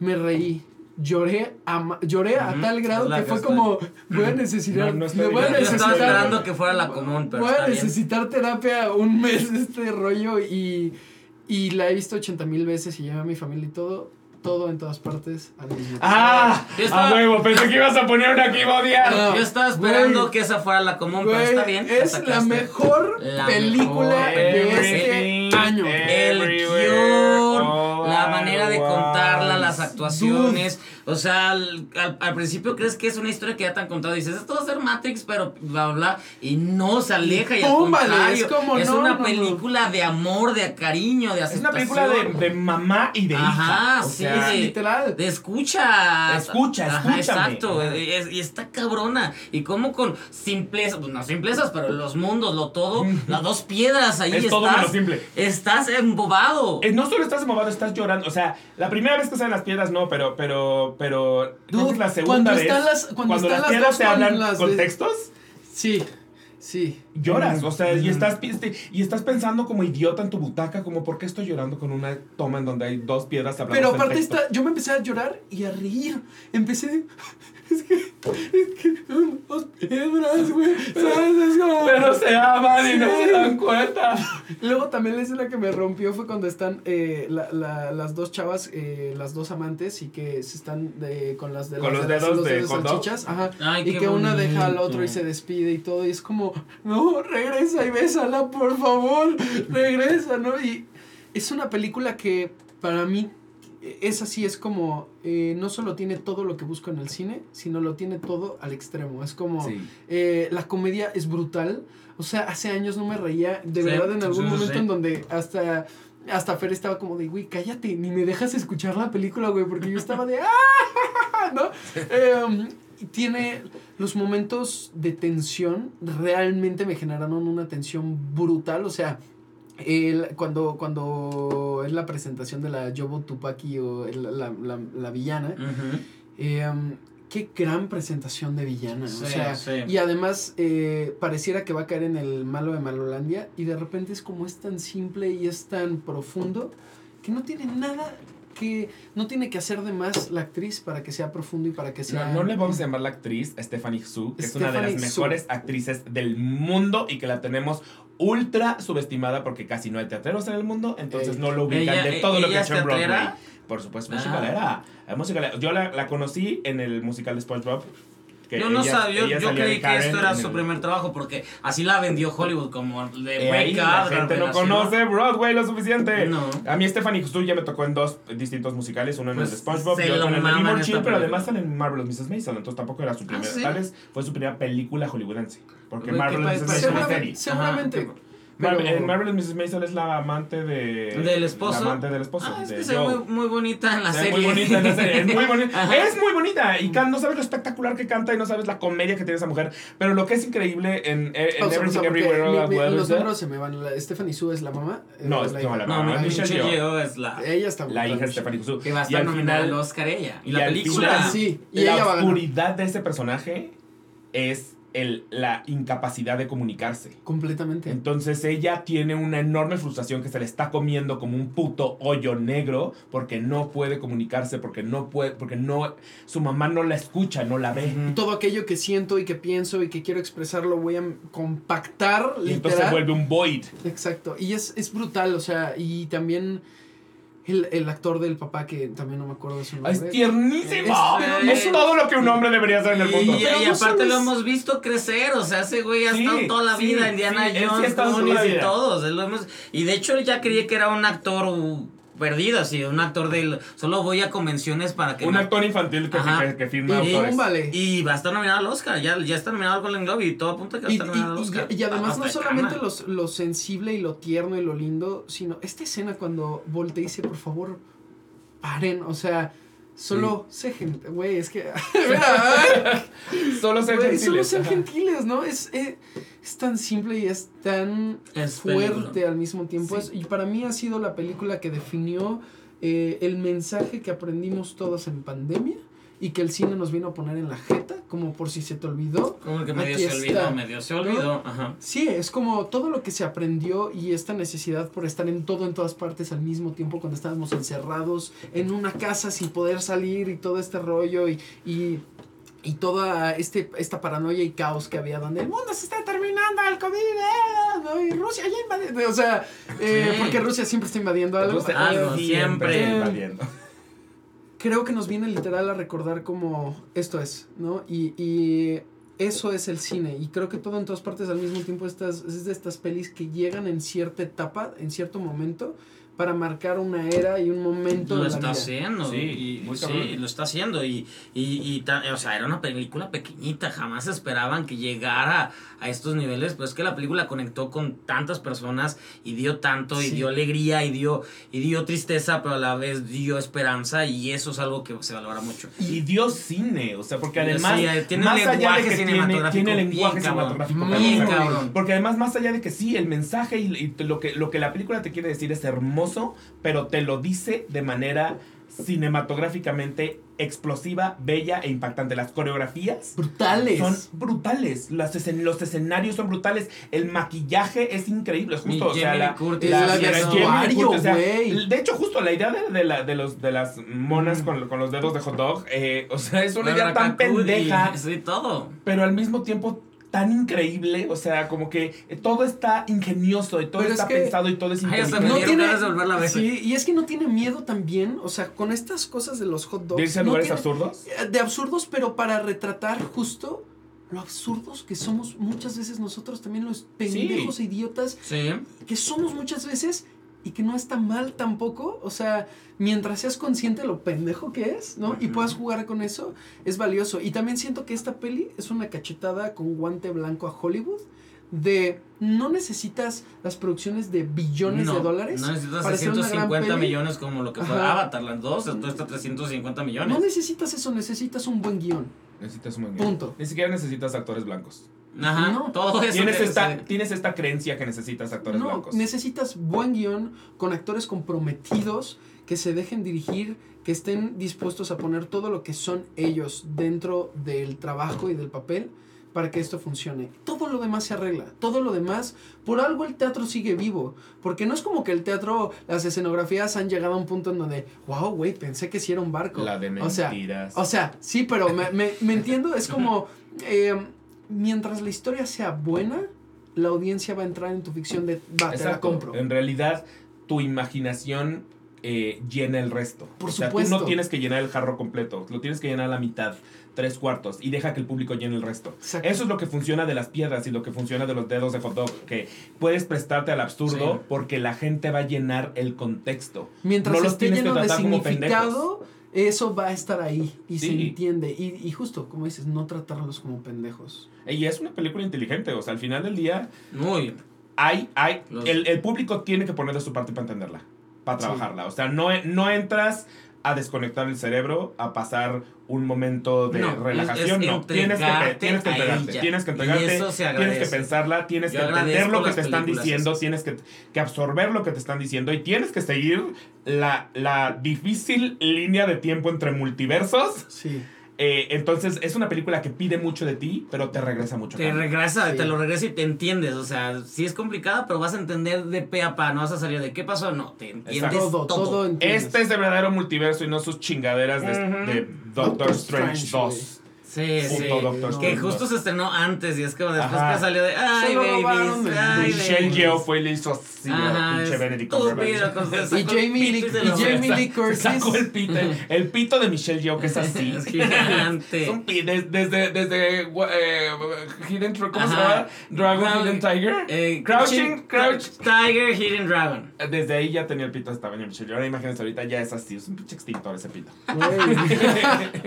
Ay, la vamos a Yeoh. 10 de 10, 10 de 10 todos. 10 10 de de 10. 10, Pues ya. eso iba, eh, yo Pues ya esperaba que esa Stevie, fue- fuera, ¿qué más fuera, fuera la película de todos, pero bueno, ya Es tenemos- que la de todos, Va a ser Bardo. tiene que ser más, tiene que ser más platicada, más. Entonces, pues, ¿Bardo tú o yo? Yo no pondría ¡Bardo! ¡Bardo! Ya sé, me toca, vamos a meter Bardo. ¡Bardo! Pinche experiencia cinematográfica me dio esa película. ¡Cállate! Nada que no te hubiera dado Michelle Gondry antes. No, no, no, no, o sea, sí también, pero, pero, o sea, lo, lo que viví ahí, lo que, cuando me senté esas casi tres horas, valieron la pena todo. Iba con la flojera más grande, iba con, ay, este va- vato mamón que me va a presentar con su ego y con su todo. Le Oh. compré todo porque la película sí, sí, sí, sí ah, ju- juega con todo el narcisismo y con todas estas cuestiones. Por supuesto. Pero la película vive por sí sola. La película. No es cierto, claro que sí. La Sí. película No se cuenta por por, sí sí sola. Sí. La película se cuenta por sí sola. Y la película va a los lugares que tiene que ir y hasta se burla de, de ella misma. No, no, no se burla. Bueno, fuera que se burlara. Se Mi burla gran problema ella. es que no se burla de ella. Claro que sí, las pero esas que, escenas. No, pero que se autocelebra a manera de que es que me burlo de mí mismo. No, pero Cuando sí, en realidad sí, sí me hay estoy comentarios hacia ah, ella. dando pa- palmaditas en la espalda. No, no, sé comentarios de burla. Sé comentarios No hay esto. comentarios de burla porque al final él mismo se gana las discusiones. Pero es que ese no Entonces, es el en los punto. pocos momentos en los que sí se burla, al final retacha con una con un pero yo gano. Es que ese no es el punto. A ver, ya sabes que si vas a ir a ver una peli de Iñárritu va a tener ciertos factores. Eso se sabe. La cosa con Bardo, que para mí, y yo estoy de acuerdo con Stevie, que es una experiencia cabrona, que fue de esas pelis que también inesperadamente me puso a berrear en, así en la butaca de... Neta, ¿con qué escena lloraste? Duro. Con él hablándole a Hernán Cortés. No, Esa, muchísimo, esa o es la mi escena más favorita, pero de todas maneras Sí, está muy sí, bonita. Lloraste O sea, porque Iñárritu sí. enfrentó a Hernán Cortés desde el lugar más white y posible. No, espera, espera, yo no estoy haciendo mierda a las tuyas, güey. no, eh, Bardo representa muchas cosas que en lo personal resonaron mucho conmigo desde que entiendo por qué se llama Bardo. Este rollo de el literal, el bardo estar entre, en medio de dos lugares. Y no solamente es este rollo de la transición entre la vida y la muerte del personaje que tiene literalmente de hasta que se muere. Y de incluso cuando se muere hay otra transición.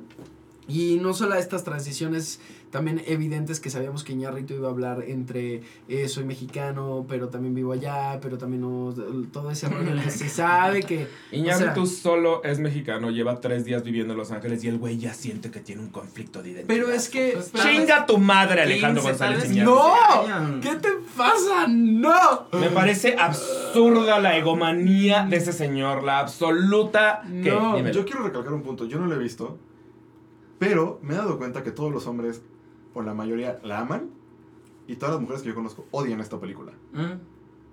Pero Es literalmente... que yo estoy más cerca de las mujeres. y. En muchos sentidos. Pero... tanto, o sea, mujeres que Mi, gran problema es que es una oda a él mismo. No soporto Pero- pero- que además se le haya dicho soy la más grande estrella de este país. ¿Lo voy a decir en una película? ¿Se lo voy a hacer saber al mundo? sa- ¿sabes qué Me es voy a autocelebrar, me voy a masturbar y le voy a aventar mi meco en la cara a todo el público. Sí, sí, sí, sí. Y no es capaz de criticarse, porque en el único momento en el que se medio critica, después regresa para ganar su propia discusión. Pero, Puta sí, madre. Pero, pero, es- pero al final el hijo de la chingada lo hace muy bien. O sea, la película. Lo hace muy bien porque le roba la técnica a un chingo de gente que no es de él. caprichos, Sus caprichos están ahí muy bien hechos. Sus muy caprichos están muy bien hecho, estoy de Muy- acuerdo. La cámara no se mete, solo- sale, les. La cámara se mete y sale por mil lugares que no inventó Iñárritu. Todas esas cosas que Pero- vimos en la pero no se película le hace- ya los ha hecho Michelle Gondry. Ese Ya no, los es, hizo el ese mismo no Cuarón. es el punto con Bardo, güey. Ese no es el punto con Bardo. Y como todas las películas y como todo el cine es lo que resuena contigo o lo que no resuena contigo. Y esa es la magia del cine y esa es la magia de las películas que Pero ¿qué tenemos. resonó contigo? Dude, desde... A mí eh, me dio una experiencia cinematográfica preciosa, Pero, ah, esa la puedo entender. hermosa. Eso lo Me puedo entender, me- pero- y, pero to- mi- y toda la historia para mí fue redonda. Y además al final. que, además que Jiménez Cacho está brutal en la película. Sí, pero Jiménez le Cacho ponen está... una peluca para parecerse a Iñárritu. Le ponen una ¿Por qué peluca. es Iñárritu, Pues, güey? ¿por es qué el es personaje? Por eso, no, no hay nada más detestable que se haya puesto el mismo de protagonista. Y no solo se haya puesto de protagonista, pero se haya puesto de la estrella más importante de México. Y por eso le van a hacer Pero un es que lo es claro. desde Al su... que le van a hacer un homenaje. Es que lo es desde su punto de vista. Lo que yo estoy de acuerdo es que esa es su verdad. Él está siendo de honesto dentro No de te la toca a ti, perdón, de no te él. toca a ti. No te toca a ti hacerte un homenaje a ti mismo. Eso te lo tiene que hacer alguien más. Tú ya, tú crea grandeza. Fellini se lo hizo, Tú- varios se lo han hecho, se han Claro, hecho sus propios No actor- tan, no tan obvio. O sea, no tan es- acá. este, este Podemos decir, lo, podemos de decir lo mismo de Inland Empire con, con David Lynch. The Inland Sí. Empire de David Lynch es él mismo masturbándose, también lo entiendo. Ujú. Sí hay directores que lo han hecho. La gran diferencia es que son lo menos celebrados. O sea, tú Inland Empire no la escuchas como una gran película. De, de, de David Lynch es Mulholland Drive. No es Bardo. Porque Pues, estas, de hecho, estas esta no va a películas- ser para él, Estas eh. películas autocomplacientes no son las que aplaudimos, son las que decimos como, "Ah, entiendo que, se- que te estuviste al ladrillo, se- te se mareaste. ganó y todo Ok. Ro- pero creo que Roma mínimo Alfonso Cuarón tuvo la decencia de no meterse él mismo dentro de la película. Está, pero no está. Está, pero no está. Ajá, es, es, es, es, Exacto. es Cleo, Cleo, ¿Cómo Es, se Cle- llama? es Cleo. Ajá. Entonces tiene, tiene, tiene cierta decencia. No literal, literal le pusiste a tu actor una peluca para que se viera idéntico a ti. No tienes madre. Eres vomitivo. Ale. Eres vom- verdaderamente vomitivo. Güey, o sea, qué violento, güey. me, pa- me parece que es demasiado amor a él mismo. Y me, me parece asqueroso porque Pues- creo que eso te lo tendría que rendir alguien más. El homenaje te lo rinde otro. Es como si tú salieras a decir, hola, soy sexy. No, no, no. A mí me toca decirte, Emilio, eres sexy. No te toca decirte a ti mismo, soy sexy. Entonces, ese es mi problema con Iñárritu. Salió a decir, soy increíble. Pero mira, de- no, cabrón. este Los demás chiste- podemos decir eso de ti, no tú. Al final tampoco- este chiste tampoco le, ta- tampoco le salió bien a su favor. O sea, estamos viendo cómo, cómo la película está exalciendo, no existiendo, no todo. Sí, conectó sí. conmigo, conectó contigo, conectó con varios y nos gusta. Pero la película no se está convirtiendo. Él creía que iba a volver a tener Y- todo. y ahora- Y en. Venecia la odiaron. Y, Y a ver, sí. Y, y yo... Está- entonces este hasta está aprendiendo de que creo que la Sí, cagué. ¿Pero crees que haya aprendido? Ese güey no aprende nada. No sé. La película, y yo tengo que hacer, porque tampoco puedo decir que es una mierda de película, porque no es una mierda de película, es una buena experiencia cinematográfica, como dices tú, y lo entiendo. También entiendo que no es el hilo negro, y yo veo muchísimas escenas que tienen referencias muy obvias a otros directores que lo hicieron antes que él y lo hicieron mejor. Eh, pero me parece muy bonita en toda la parte familiar. O sea, por ejemplo, la parte del, del bebé que tiran al mar. Sí. Me parece hermoso. O sea, Sí. si, si la película se hubiera centrado en el duelo de una familia que perdió un bebé, me hubiera parecido brillante y me hubiera parecido No el increíble. premio de este güey. Pero no el premio de este güey. No, no a- haciendo un comentario social desde el lugar más privilegiado y blanco posible. O sea, cuando se acerca a la vieja que está tirada y le pregunta qué pasó y ella le dice, no estoy muerta, estoy desaparecida. ¡Puta madre! No chingues, todas Eres. Elan. Eres la persona más Elan. blanca del mundo tratando de hacer una crítica social desde un lugar dolorosamente white Entonces es como, cállate, por favor, no enfrentes tú solito a Hernán Cortés. No te pongas en la posición de voy a hablar con Hernán Cortés en nombre de los mexicanos. Chinga a tu madre. Chingas a tu madre. Lo odio, lo qué odio. violento. Creo que Bardo es una película decente. Buena experiencia cinematográfica. Creo que él está subidísimo en un ladrillo. Subidísimo. Pues, pues a mí me encanta la barba. También. está en la lista. Yo, mira, Y corazón... escríbela, que- sí, la puse, escríbela. la puse. Creí que Aquí- ibas a poner un acodio más, pero... Aquí en el ¿Cuál corazón. odias más? Elvis. No, No, no, jamás Ah, bendito pensé el en Señor. ella. Bendito el Señor porque dije, si alguno No, de estos pone Elvis, Elvis sí me pone más mal que Bardo. O sea, si Bardo me pone mal, Elvis me pone el triple. No, No, para mí no, Elvis no, y bendito, por ahí bendito, se bendito. está colando. Bardo sí, Bardo sí, nominada. Bardo sí, me pongo a defenderla todas las veces que quieras. Sigo sin entender en qué conectaste, te lo juro. O sea. De muchas cosas, pero... ¡No has logrado decir una! Es que hay cosas que son como más privadas. Ay, chinga tu madre, Emilio. No has logrado realmente. O sea, Stevie ya explicó que Por para él es ejemplo, una experiencia cinematográfica. Este, este rollo que tiene, y para mí también, o sea, todo, no solo que es una experiencia cinematográfica, este, esta parte del bardo y que eh, para mí ha sido un poco complicado el que mucha gente entienda el que hacer doblaje es lo mismo que, o sea, es- sigue siendo, ajá, es una rama de la actuación. Y ha habido gente en mi carrera que de repente es como, güey, pero ¿eres actor o haces doblaje? ¿No? Y es como, ah, no, es que él hace doblaje. ¿no? Ah, no, no, él es actor. No, él no, o sea, incluso en doblaje muchos directores es como, no, tú eres, ac- eh, tú eres actor, pero es como, pero, pero tú sabes que te pedo esa actuación, ¿no? Sí, sí, sí, sí, Y es como, sí, no, sí, este sí. es el actorcillo. Y, y luego en otros medios es como, no, este es el de doblaje.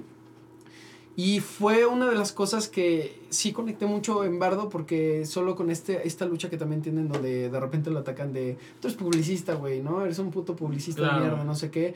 Y otros es como de, no, es que este güey es el director de cine más cabrón y todo. Y, y sí fue una parte que conectó conmigo como de, verga, sí sé lo que se siente estar en ese bardo. Y es culero. Y al mismo tiempo eh, vienen estos juicios como enseguida a uno mismo como de que estoy haciendo mal, ¿no? O igual lo estoy haciendo muy mal. Y Pero también no a presenta veces... esos juicios. No, y también... te- no, me, me- eso, eso, ya me, fue eso me que tú queda claro. rellenaste. Que Sí, está que seguramente yo Que lo bueno, rellené. tienes mucho más humanidad que Alejandro González Iñárritu. Él no presenta eso. No Él nunca se muestra vulnerable. Él es soy un chingón y me vale pito. O sea, sí presenta este bardo y sí, prese- sí presenta este soy criticado por y luego es pero me vale. pito. Ahora también tengo una debilidad que Jiménez Cacho es uno de mis actores favoritos. Ah, es, es para mí- genial. Y Jimena La Madrid, o sea, en general las Sí. actuaciones me parecen muy bien. Sí, Para mí- para. Ah, Paco Rubio, Paco Rubio me parece Paco Rubio, Paco es Ru- Paco Rubio está brutal en la brutal. Yo con las actuaciones no me meto. Para mí es un gran problema de creación. Sí, o sea, lo puedo entender. La cosa que me pasa con Bardo es. Puedo entender los dos lados, por eso también me cuesta tanto trabajo agarrarme a putazos con la película, porque entiendo los dos lados, porque sí también soy sincero que en ciertas escenas sí me causó cringe, como de, ay, güey, no, este pedo, mejor no hablemos de este tema. Pero eh, sí creo que uno tiene que ser honesto con el cine que te mueve y que a final de cuentas supongo que algo despierta dentro de ti y eso es algo que despertó dentro de mí, más allá de la paternidad, porque pues no soy papá, ni planeo ser papá, ni, ni mucho menos, pero eh, entiendo este rollo también, por ejemplo, para mí muchas veces ha sido complicado eh, por estar trabajando de repente pasar tiempo con mi familia o con mis amigos. Y cada que los veo, por ejemplo, con mis amigos, siempre hay este pedo de, ah, es que es el mamón, ¿no? Sí. Ah, este güey que, uy, es que güey está trabajando en tal, Sí, güey, sí, es que grabó en. Marvel, no le hablen, ¿no? Y para mí es como de, güey, yo no te hice nada, güey, solo he estado trabajando, siguiendo algo que a mí me mueve. No quiere decir que seas menos para mí o que no seas importante. claro, claro, claro, claro, Y- claro. Y, y hay veces que la gente no lo entiende, sobre todo la gente que no se dedica a este medio. Es complicado que entienda los tiempos y el sacri- los sacrificios que tienes que hacer para poder llegar a estar en ciertos proyectos. Y, y esta escena justo también en la que llega al, al baile, eh, donde es un mini guiño justo esto que te hablo con los amigos, que también es como de pinche pedante, no sé qué. Pero también dentro de eso es como quiero estar disfrutando este momento con mi familia sin ser cualquier figura, solamente yo y, y poder bailar y olvidarme un poco de lo demás y simplemente estar aquí, es, es algo que conecté mucho con eso y para mí fue como un eh, mínimo eso, ya está retratado en una película que sea a, donde, a la cual puedo recurrir y, y creo que sí tiene fallas, por supuesto que sí. em, y no, no todas las películas de Iñárritu han resonado así conmigo, esa es la realidad. O sea, para mí Revenant fue como un bonita visual y, y ya. Ok. Eh, Birdman sí resonó más que dije, Birdman este pedo está cabrón. Birdman Amores es- Perros es A brutal. Berman sí me vuelve loco para que veas. A mí también Birdman para mí fue como, what, ¿no? O sea, hablar de una película que se trate del ego y, y jugar con eso me parece brutal, pero creo que Bardo más bien llegó como en un punto donde tocó temas que fue como, ay, ay, no. Es muy chistoso porque creo que acaba- acabas de hablar tú de estos temas de una manera mucho más bonita y perfecta que la que lo hizo él que comparte. Porque él nunca dijo nada de lo que tú estás diciendo. Él no lo hizo así. Pero mira. O sea, lo leíste tú muy bonito y lo, te lo, lo relacionaste tú con eh, tu vida de una manera muy bonita. por eso es su Y por eso a ti te gusta. Y si eso mismo me hubiera a mí dicho Bardo, otra cosa sería. El problema es que no lo dice Bardo. Puede ser mi Bardo, güey. Si graba tú ¿Y, tu propio y Bardo. cuál, ¿Y cuál es tu película? Es que no sé, no sé, porque tengo. güey. Que ahora estoy sufriendo mucho porque me están sobrando muchas. Pero bueno, Pero Black muchas. Adam. La cara. Esa. Está esa está en la, esa, obviamente sí la tengo la peor. Este, No, no, de verdad sí estoy sufriendo, estoy sufriendo mucho. Este. Eh, ¡ah! Eh, Alguna de esas puede salir en, en la común. Mis favoritas no están en la lista. ¿Por qué no pusiste tus favoritas Pues de porque no, en la lista? no se han estrenado, chingado. Ah, yo pensé No que porque han la estabas esperando para la común. Eh, ok. Eh, siento que me voy a ir por. Sí, estoy sufriendo mucho. Eh, Northman. Ok, mira, no me acordaba de esa. Me voy a ir por Northman. Eh, Cuando vi Norman, yo dije, esta es la película del año y se nos olvidó. ¿Te fuiste por Northman? Northman. Men, qué interesante. Sí, Ujú. escogí películas bien Me, heterosexuales. me, me gusta mucho, me gusta mucho Northman, pero yo no la había concebido como para la mejor. Eh, pues es que se Es nos que yo- olvidó. Yo, se amo mucho muy Shakespeare, pronto. hay que empezar por ahí. Entonces, Sí. todo, Ah, bueno, todo es Shakespearea- todo Shakespeare. Es me vuelve loco. Shakespeare. Es Pues Shakespeare. Ajá. Este, y también la tengo, no, o sea, no, no creas que la tengo súper fresca justo porque la vimos muy a principio de año. Eh, solo sé que, que me, que me sa- salí de ahí pensando justo, esta es la película del año, lo, lo dijimos muy pronto, porque acaba de empezar 2022. Eh, pero e- es justamente la manera de llevar a Shakespeare a todos los lugares donde podría ser llevado. O sea, eh, lo, que, lo que a mí me parece bellísimo de Shakespeare es que es absolutamente universal. Entonces lo puedes contar desde la manera en la que en, F- en- no sé, ¿fue en Star Plus? O en, creo que sí fue en Star Plus que hicieron Rosalina hace Ajá, tres días. Star Sí. Plus, sí. Y la puedes contar y ser así de bobo y chistoso y, y darles ser emoción, o bien ser. O a lo más profundo. Girls, o, o llevártelo a lo más brutal y sangriento Claro. y Y cruel que en realidad sí es eso, porque Sí. Shakespeare es ultra sangriento y es ultra cruel, o sea, al final, y qué mejor, exacto, qué mejor manera de retratar esa brutalidad que tenía Shakespeare, porque al final estamos hablando del mismo, o sea, eh, con Hamlet no lo es tanto, pero estamos hablando del mismo escritor que hizo Titus. Entonces es ese güey que puso a una mamá a comerse a sus propios hijos. Entonces es un cabrón verdaderamente Que no le cruel, tiene miedo a lo. que no le tiene miedo a la crueldad, a la, tra- a la tragedia desde el lugar más doloroso posible. Y siento que qué mejor manera de retratarlo que con pinches vikingos sangrientos culeros y un Alexander Skarsgård de 3 metros. O sea, esa es la mejor. Que impone cabrón y que además... No sé si a ustedes les pasa con Alexander Skarsgård, pero siento que lo conocimos desde un lugar muy como, ah, el galán de televisión. Sí, Y de repente Y que como- creímos que no iba a pasar de ahí. No, yo jamás Eh, pensé que se iba a convertir en escritor. Jamás pensamos que se iba a convertir en un actor que nos demostrara que es actor. Entonces, De como hecho, que... el protagonista Yo de ya desapareció. Ah, Bill. Yo lo, yo lo vi venir un poco nada más por la parte que sí siento que en su familia sí hay cierta tradición como de chile ganas, mijo. Pero él era el, Pero- el segundo Skarsgård, sí. porque ahorita ya y era, que está y era él el galán Skarsgård, o sea, Era el estaba galán Skarsgård, que el papá nunca ha sido. Al papá no le tocó de otra más que No, ser buen actor, porque ajá. el galán Ajá. nunca iba a ser. Pero, pero sí, sí siento que es, hay estos actores donde hay, sientes por instinto que dices, solo no ha tenido la oportunidad yet, ¿no? Ajá, pero exacto. Northman hay es como, uy, ¿no? Exacto. Es como Y, y por qué no, y, y también ha tenido malos proyectos, o sea, al final del día hizo Tarzán, Tarzan, o sea, güey, Tarzan. Y con eso, Por para que vean que esto es en vivo, ah, baño. Pero sí, Tarzan, güey, Tarzan, güey. Ay, me Tarzán lleva, aquí como- nos aguantó las ganas de pipí, lo que significa que no es tan buena película. Este, O sea, sí, sí, sí. no, no No, somos, ve, no, ve, ve, ve, no, ve, no queremos que te orines aquí. siento. Bueno, a ver. No, sí, ve, ve, ve, ve. Pero bueno, el caso es que siento que a mí me ha demostrado que es un, que es un excelente actor. Sí. eh, que creí que eso no iba a pasar honestamente en algún momento. Y, y nada, o sea, Pero es una oda, odisea. Es una oda odisea. Es un- es un- también me parece una, una experiencia cinematográfica. Me parece Totalmente. helada. O sea, me, me parece que es una película Eh, que tiene textura. o sea, es- desalmada, pero a la vez desalmada, con mucha, mucha, este, eh, mucho cuidado, mucho, o sea, no- ¿cuál es el an- an- antónimo de desalmada? ¿Con alma? con- desalmada, al- pero- almada. Pero almada, o sea, es que están las, los dos, las dos vertientes, porque el, el- hay mucha pasión en el proyecto pasional. Así. Hay mucha es- pasión es en... Fogosa. Exactamente. Ajá, como fiery. Exactamente. No, no fogosa cachonda, sino fiery. También, hay momentos, también tiene momentos cachondos. Pero, pero es más que nada fiery. O sea, como que es, es, es fire and ice, como, y- como de y- George R. R. Martin. Y, y, y por más de que conoces la historia, puedes llegar a sorprenderte de Mm. repente de, ah, cabrón. y de, Ya "Ah, sabes, pues sí". qué va, ya sabes Ajá. qué va a pasar, porque justo conoces la historia, ya sabes qué va a pasar, pero eso no significa que sepas el camino por el que te, van, te lo van Sí. a contar. Y es una película que también dura sus buenas pinches dos horas y cacho, y siento que no la sientes, que se te pasan en Ujú. chinga, y yo, Mucho yo putazo, estaba, mucho. yo vibré con esa película, estaba vibrando mucho putazo. A mí es que sí me gustan los putazos, Ay, la verdad es que sí. ay, también. Pareciera que soy una persona que, que le gustan solo los ponis. y sí. Pero en realidad también me gustan las bombas, la guerra y los putazos. Entonces, este, esta es una película que disfruté mucho y que me, sí me tuvo vibrando en el pinche asiento. Esa es la realidad. Perfecto. Entonces ahora nos tenemos que poner de acuerdo. Emilio está haciendo pipí, entonces se va a tardar un poco más en ponerse de acuerdo con nosotros. Pero tenemos que llegar a la número 10. Y estoy. De verdad estoy sufriendo porque. Estoy dejando muchas fuera. Que, que sí quisiera meter. Eh, y pues solo tenemos una, una slot. Entonces, ¿como, como cuántas tienes tú en- entre propuestas que quisieras meter? Ay, pues es que las mis favoritas no pueden estar. Entonces, a ver, tendríamos, digamos, dos. ¿Dos? No mames, vas ¿Falta otra? Falta la décima, la que nos Que tenemos que poner de acuerdo. todo. Todo en Entonces, todas partes al mismo tiempo. Fue evidente, se sabe. No, y antes, fue- fue evidente, se evidente. sabe. Y antes que nada, amigos que me ven, por favor, reunite.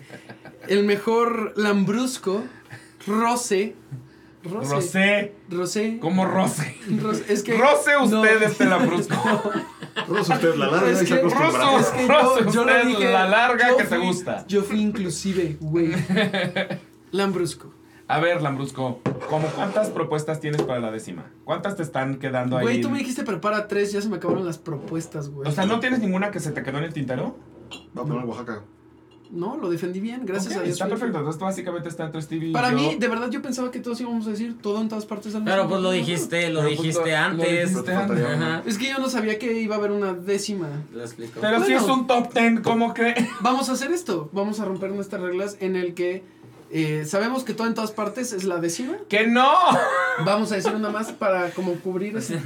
Es, es- Emilio, eso es lo que estamos tratando de hacer. Vamos a decir una más, pero la una más, esa ya no es de dictador. Si no es así, nos tenemos que poner de acuerdo. En esa, entonces, ¿cuáles tienes tú? Yo tengo. Esa ya, Ya- quedó. ya está, esa ya no está. tiene. Ya, esa Y ya todos está. la aplaudimos. Esa ya es la mejor. sí. Es que no es la mejor, son, son 10. O sea, están, están 10 en la lista, pero no están en 1, 2, 3, 4, 5, 6, 7, 8, 9, 10. Bueno, o sea, está son bien, 10. ya entendí. No me hablen. Entonces fa- güey. falta nada más ponernos. A ver, ¿cuál, ¿cuál tienes tú de propuesta? A ver, Eh. tengo. Este. mm, podría ser. Eh, RRR. Yo también la tengo, yo también la tengo. Ajá, ajá, ok. Eh, Esa me gustó mucho. Podría poner After Sun. Yo también la tengo mis propuestas. ¡Wow! Pues, Ok, ok, ok, ok. Estamos, estamos, estamos empatando. Muy y bien. podría ser Flea, que es del año pasado, pero se estrenó este año. Flea, Ay, Flea sí está muy buena. Y es cabrona. Es cabrona Pero- y muy LGBT. Muy LGBT. Yo pondría. Muy actual, muy pertinente. Yo Eh, pondría Bonza, no. Bonsanol también la tengo en mi lista. Sí. Ok, tienes una lista gigantesca. Tengo una lista gigantesca. Wow. Yo estoy no de- es mamada, tengo una lista gigantesca. No. Deja. Este. Oye, a ver qué tienes en la mano. R, eh, mi- ¡Oh! mi- ¡Me pegó, eh! Ah, lo estamos viendo. RRR eh, lo que tiene es que es, es, es un gran número musical. ¿no? Es No solo gran- es un gran número Es musical, una película tiene un gran número con- musical. con grandes números Es, musicales, es pero un- ese. es una muy buena película de acción, es una muy buena película de amistad. Sí, con muy buenos efectos especiales. Muy buenos no le piden especiales. nada a Hollywood. De hecho, Nada, como al Hollywood contrario, de hecho la- de pronto le avienta a Hollywood así sus pinches Sí. efectos y le dice, toma, Sí, ya, madre". ve, aprende Es- esto. esto es una pinche coreografía de pelea. Sí. Este, pero sí tengo que decir una cosa de RRR. Creo que podría durar media hora menos sin pedos. Ah, claro. Sin pedos. Claro, claro. O sea, sí, sí de pronto se alarga innecesariamente, creo yo. Me gustó mucho, disfruté mucho de, de absolutamente todo. Visualmente también se me hace impresionante. Me gustan mucho los dos protagonistas, a los dos me lo quiero coger, beso de tres. Este, insisto, el, el número de baile donde bailan con las piernas a Ah, es velocidad. padrísimo. En- no sé, es, ningún humano se puede mover esa velocidad. ¿Cómo chingados le hacen los indios? No tengo idea. Porque aparte sí es así el baile. Entonces, sí existe, sí es real. Pero sí le tengo es- ese pequeño pero que es un, ah, pero pudo haber durado un poquito menos. Sí, Aftersun me, casi- Aftersun me parece bellísima y me Es parece cabrona que esa, esa niña, es, esa niña está, está haciendo, o sea, siento que no actuó. O sea, está haciendo ella está viviendo haciendo ella, está sus viviéndolo. vacaciones. lo está viviendo. Eh, siento que es devastadora también al final. Es un poco como Pinocchio. O sea, como que siento que vas viendo desde antes como hacia dónde va la película. Es como esto me va a romper, me va a romper, me va a romper. Nunca realmente se va para allá porque no es, en- no es, es muy fría, de hecho, la película. Sí. Eh, y es muy de, de, de- de presentarte eh, momentos. Son como un momento, otro momento, otro momento, otro momento. Ni siquiera hay forzosamente una liga entre cada momento. Es una vacación entre un papá y una hija. Eh, pero vas 90. viendo, vas viendo un poquito venir el por qué la, la hija en el presente no tiene el papá. Este, y Paul Mescal es el papá y lo hace cabrón. Ujú. Y me parece una película muy bonita, pero muy fría. Pues está bien Este que sería se- mi otro, mi otro Pero está él. bien que esté fría. Sí, porque- para buscarles un, un- un- Ujú. un pero pues a las, a las propuestas para ver cuál, cuál Ok. es. A ver, cuál yo tiene más siento- pros que contras. Pues, Yo siento que Elvis. chinga tu madre. Y Ya me destruiste lo suficiente. ¿Cuál, cuál otro habíamos puesto? Bueno, Vamos a- ah, Flea me parece, Flea me parece brutal. Flea es un documental. Nunca ponemos documentales, de hecho. Es un documental animado que, Es un que- documental que es- animado. que está animado para proteger al protagonista, que es el mejor amigo del director y al final este pues una, la historia de él, de su vida, de su niñez, de su familia destrozada, de su Es de Irán, ¿no? de Irán, de, de su también de su despertar sexual y cómo de dónde viene todo está penado y prohibido. Lo mucho que carga con la culpa homosexual porque claramente crece en una cultura en el que la homosexualidad pues es, básicamente castigado. un delito. Flea yo sí la pondría como. Yo también no le encuentro un pero. Flea, Flea podría ser, la tengo más, la tengo por encima de RRR y Aftersun, puede ser que sí. Yo estoy entre Flea y Bones. and Bones and All, Bones and All.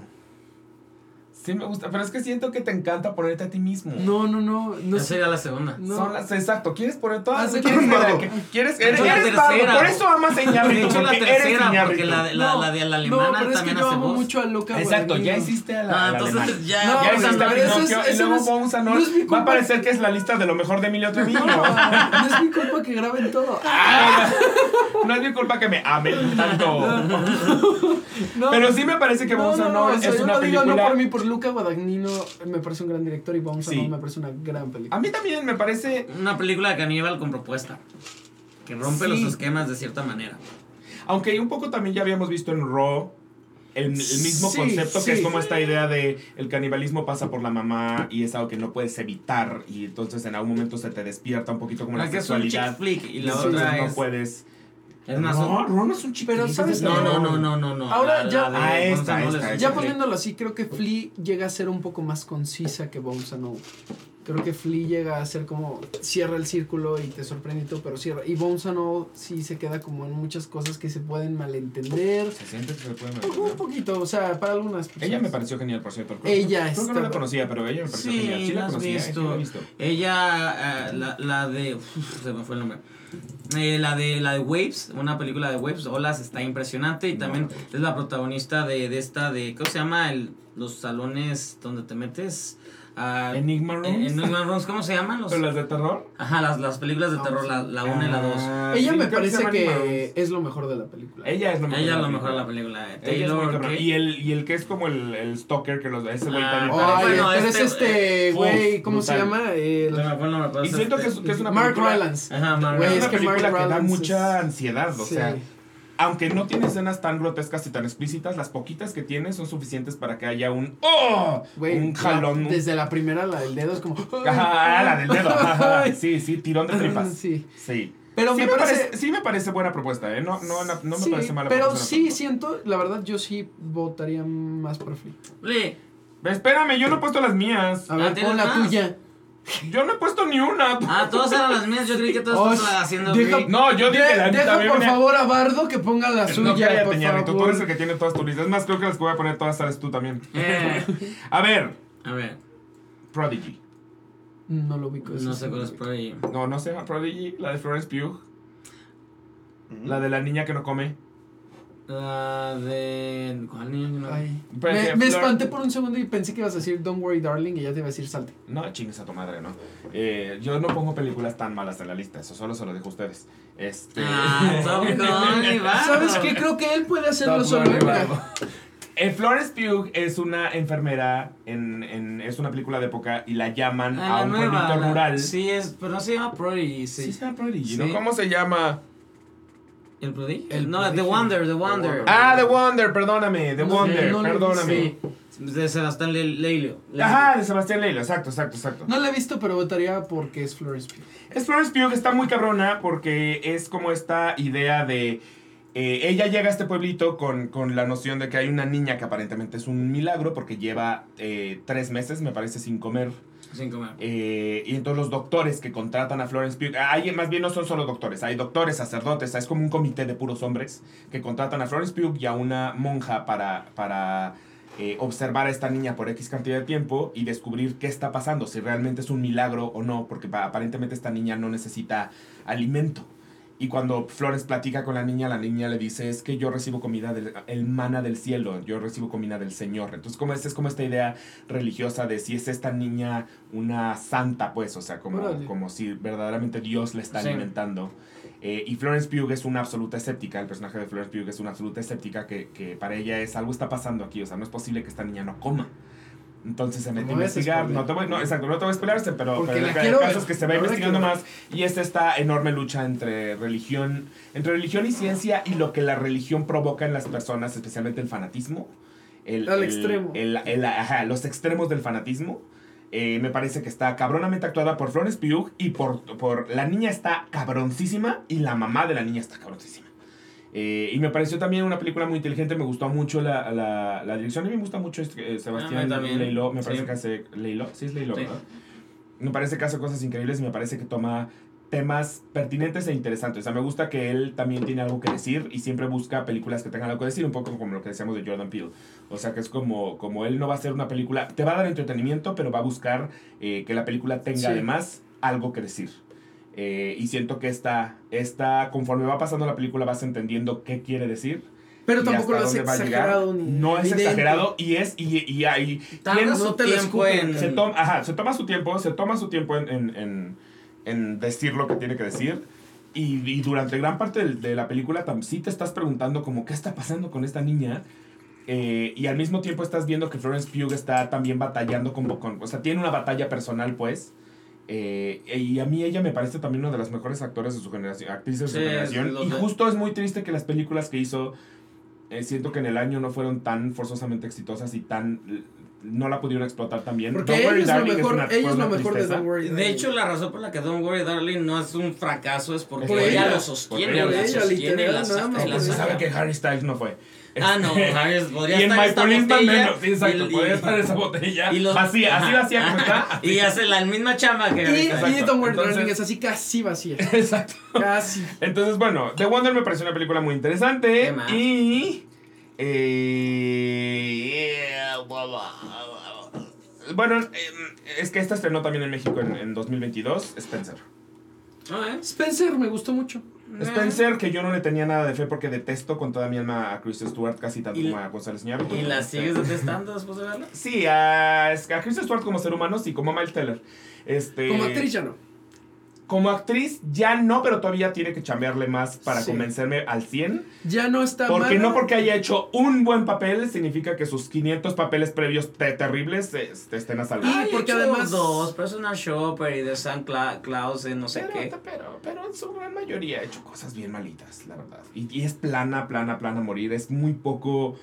e- emotea poco. No sé cómo se diga en español, pero como que demuestra muy poca emoción. Es, muy- Sí. es, es un cadáver. Es un cadáver. O sea, siento que es necrofilia. Ya cuando te gusta, ya es necrofilia. Este, Mi mamá dice, mi mamá. Pues se murió en, en Twilight. Sí. Entonces, Muy, fla- muy flaca ella.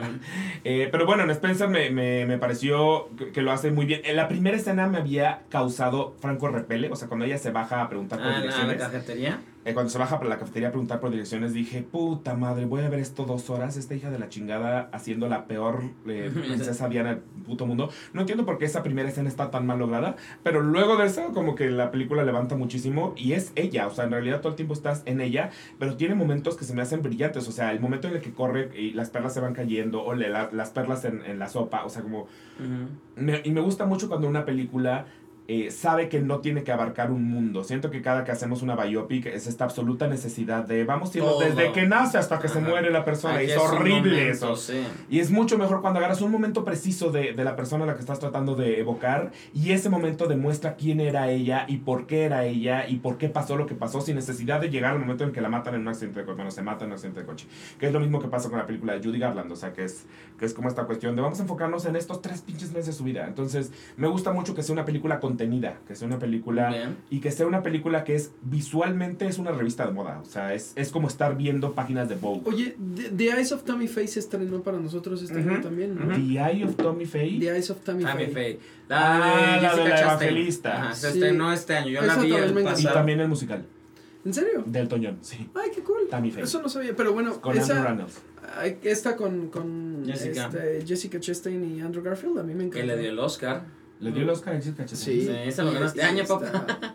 Sí, nada más que para nosotros nos llegó apenas este año y qué buena película. Estoy tratando de acordarme de los Oscars, los tengo olvidados. Pues ya. Ah, es que Will Smith golpeó a alguien y ya no volví nada. Ajá. Sí, ya, olvídalo, sí, es cierto. Sí, ya sé por qué no, no me acuerdo sí, ¿Cuál sí, fue la ya. película ganada de Coda? Por eso estaba Sí, olvidadísima. ya, por eso está olvidada. Y ahí Will Smith me lo arruinó para siempre. Ok, entonces esas, tenemos esas. Yo votaría por Flea. Flea. Flea, ok, va. Se queda Eh. Flea. Flea. Se queda Flea.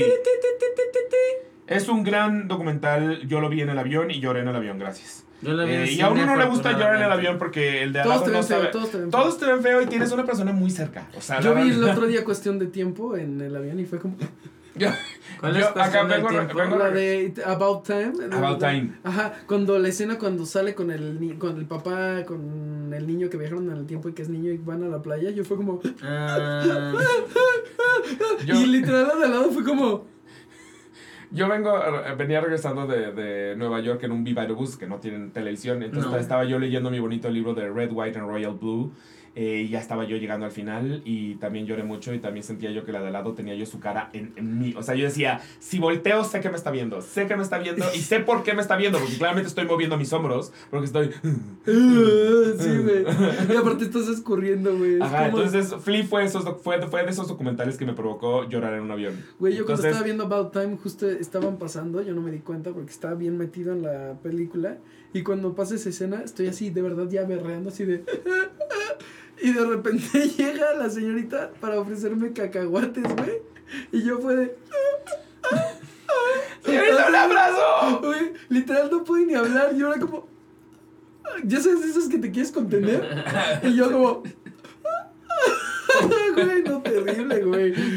Eso, eso logró Flea conmigo. Flea- es que 100% Flea es muy conmigo. Sí, sí. Excelente. O sea, cuando conforme va llegando al final y a, y a su vida actual, eh, sí me destruyó muy cabrón. Salud por Flea. Salud por por Flea. Ay, a mí me falta. Yo ya me acabé el mío. Sí- Ok, entonces vámonos al bottom. Al bottom. Al bottom, o sea, no al bottom de la Ah, taza. ¿Y tú, o sea, fondo? Fondo. Qué agresive. Pero, güey, es como martes, no es cierto, no es martes. Este... El miércoles ya se vale. Es miércoles, De ya hecho, se vale. en el- Ok, entonces ya, las, las peores del año funcionan de la misma manera. Cada quien pone tres, la última nos ponemos de acuerdo porque son 10. ¿Tienes tus 10, tus, tus peores del no, año? porque tú me dijiste, nada más prepara lo de los mejores. No puedo creerlo. Este. Pero, pero más o menos sa- sabes como qué pondrías o no. No creo que aguantemos 10. No Cinco. sé. Ok, cinco peores del año. Black Adam vas a ponerla. Black Adam. Black Ya, Adam. Ponla tú, que esa sea la tuya, Black Adam. Black Adam. Ok. Güey, Black Adam fue de verdad así de. Güey, Roca Johnson, me caes muy bien, pero aquí tu carisma Roca no aguantó. Nadie le dice Roca Nadie, Johnson. qué Quiero que sepas que esta no es la primera vez que se lo digo. Nadie le dice Roca Johnson.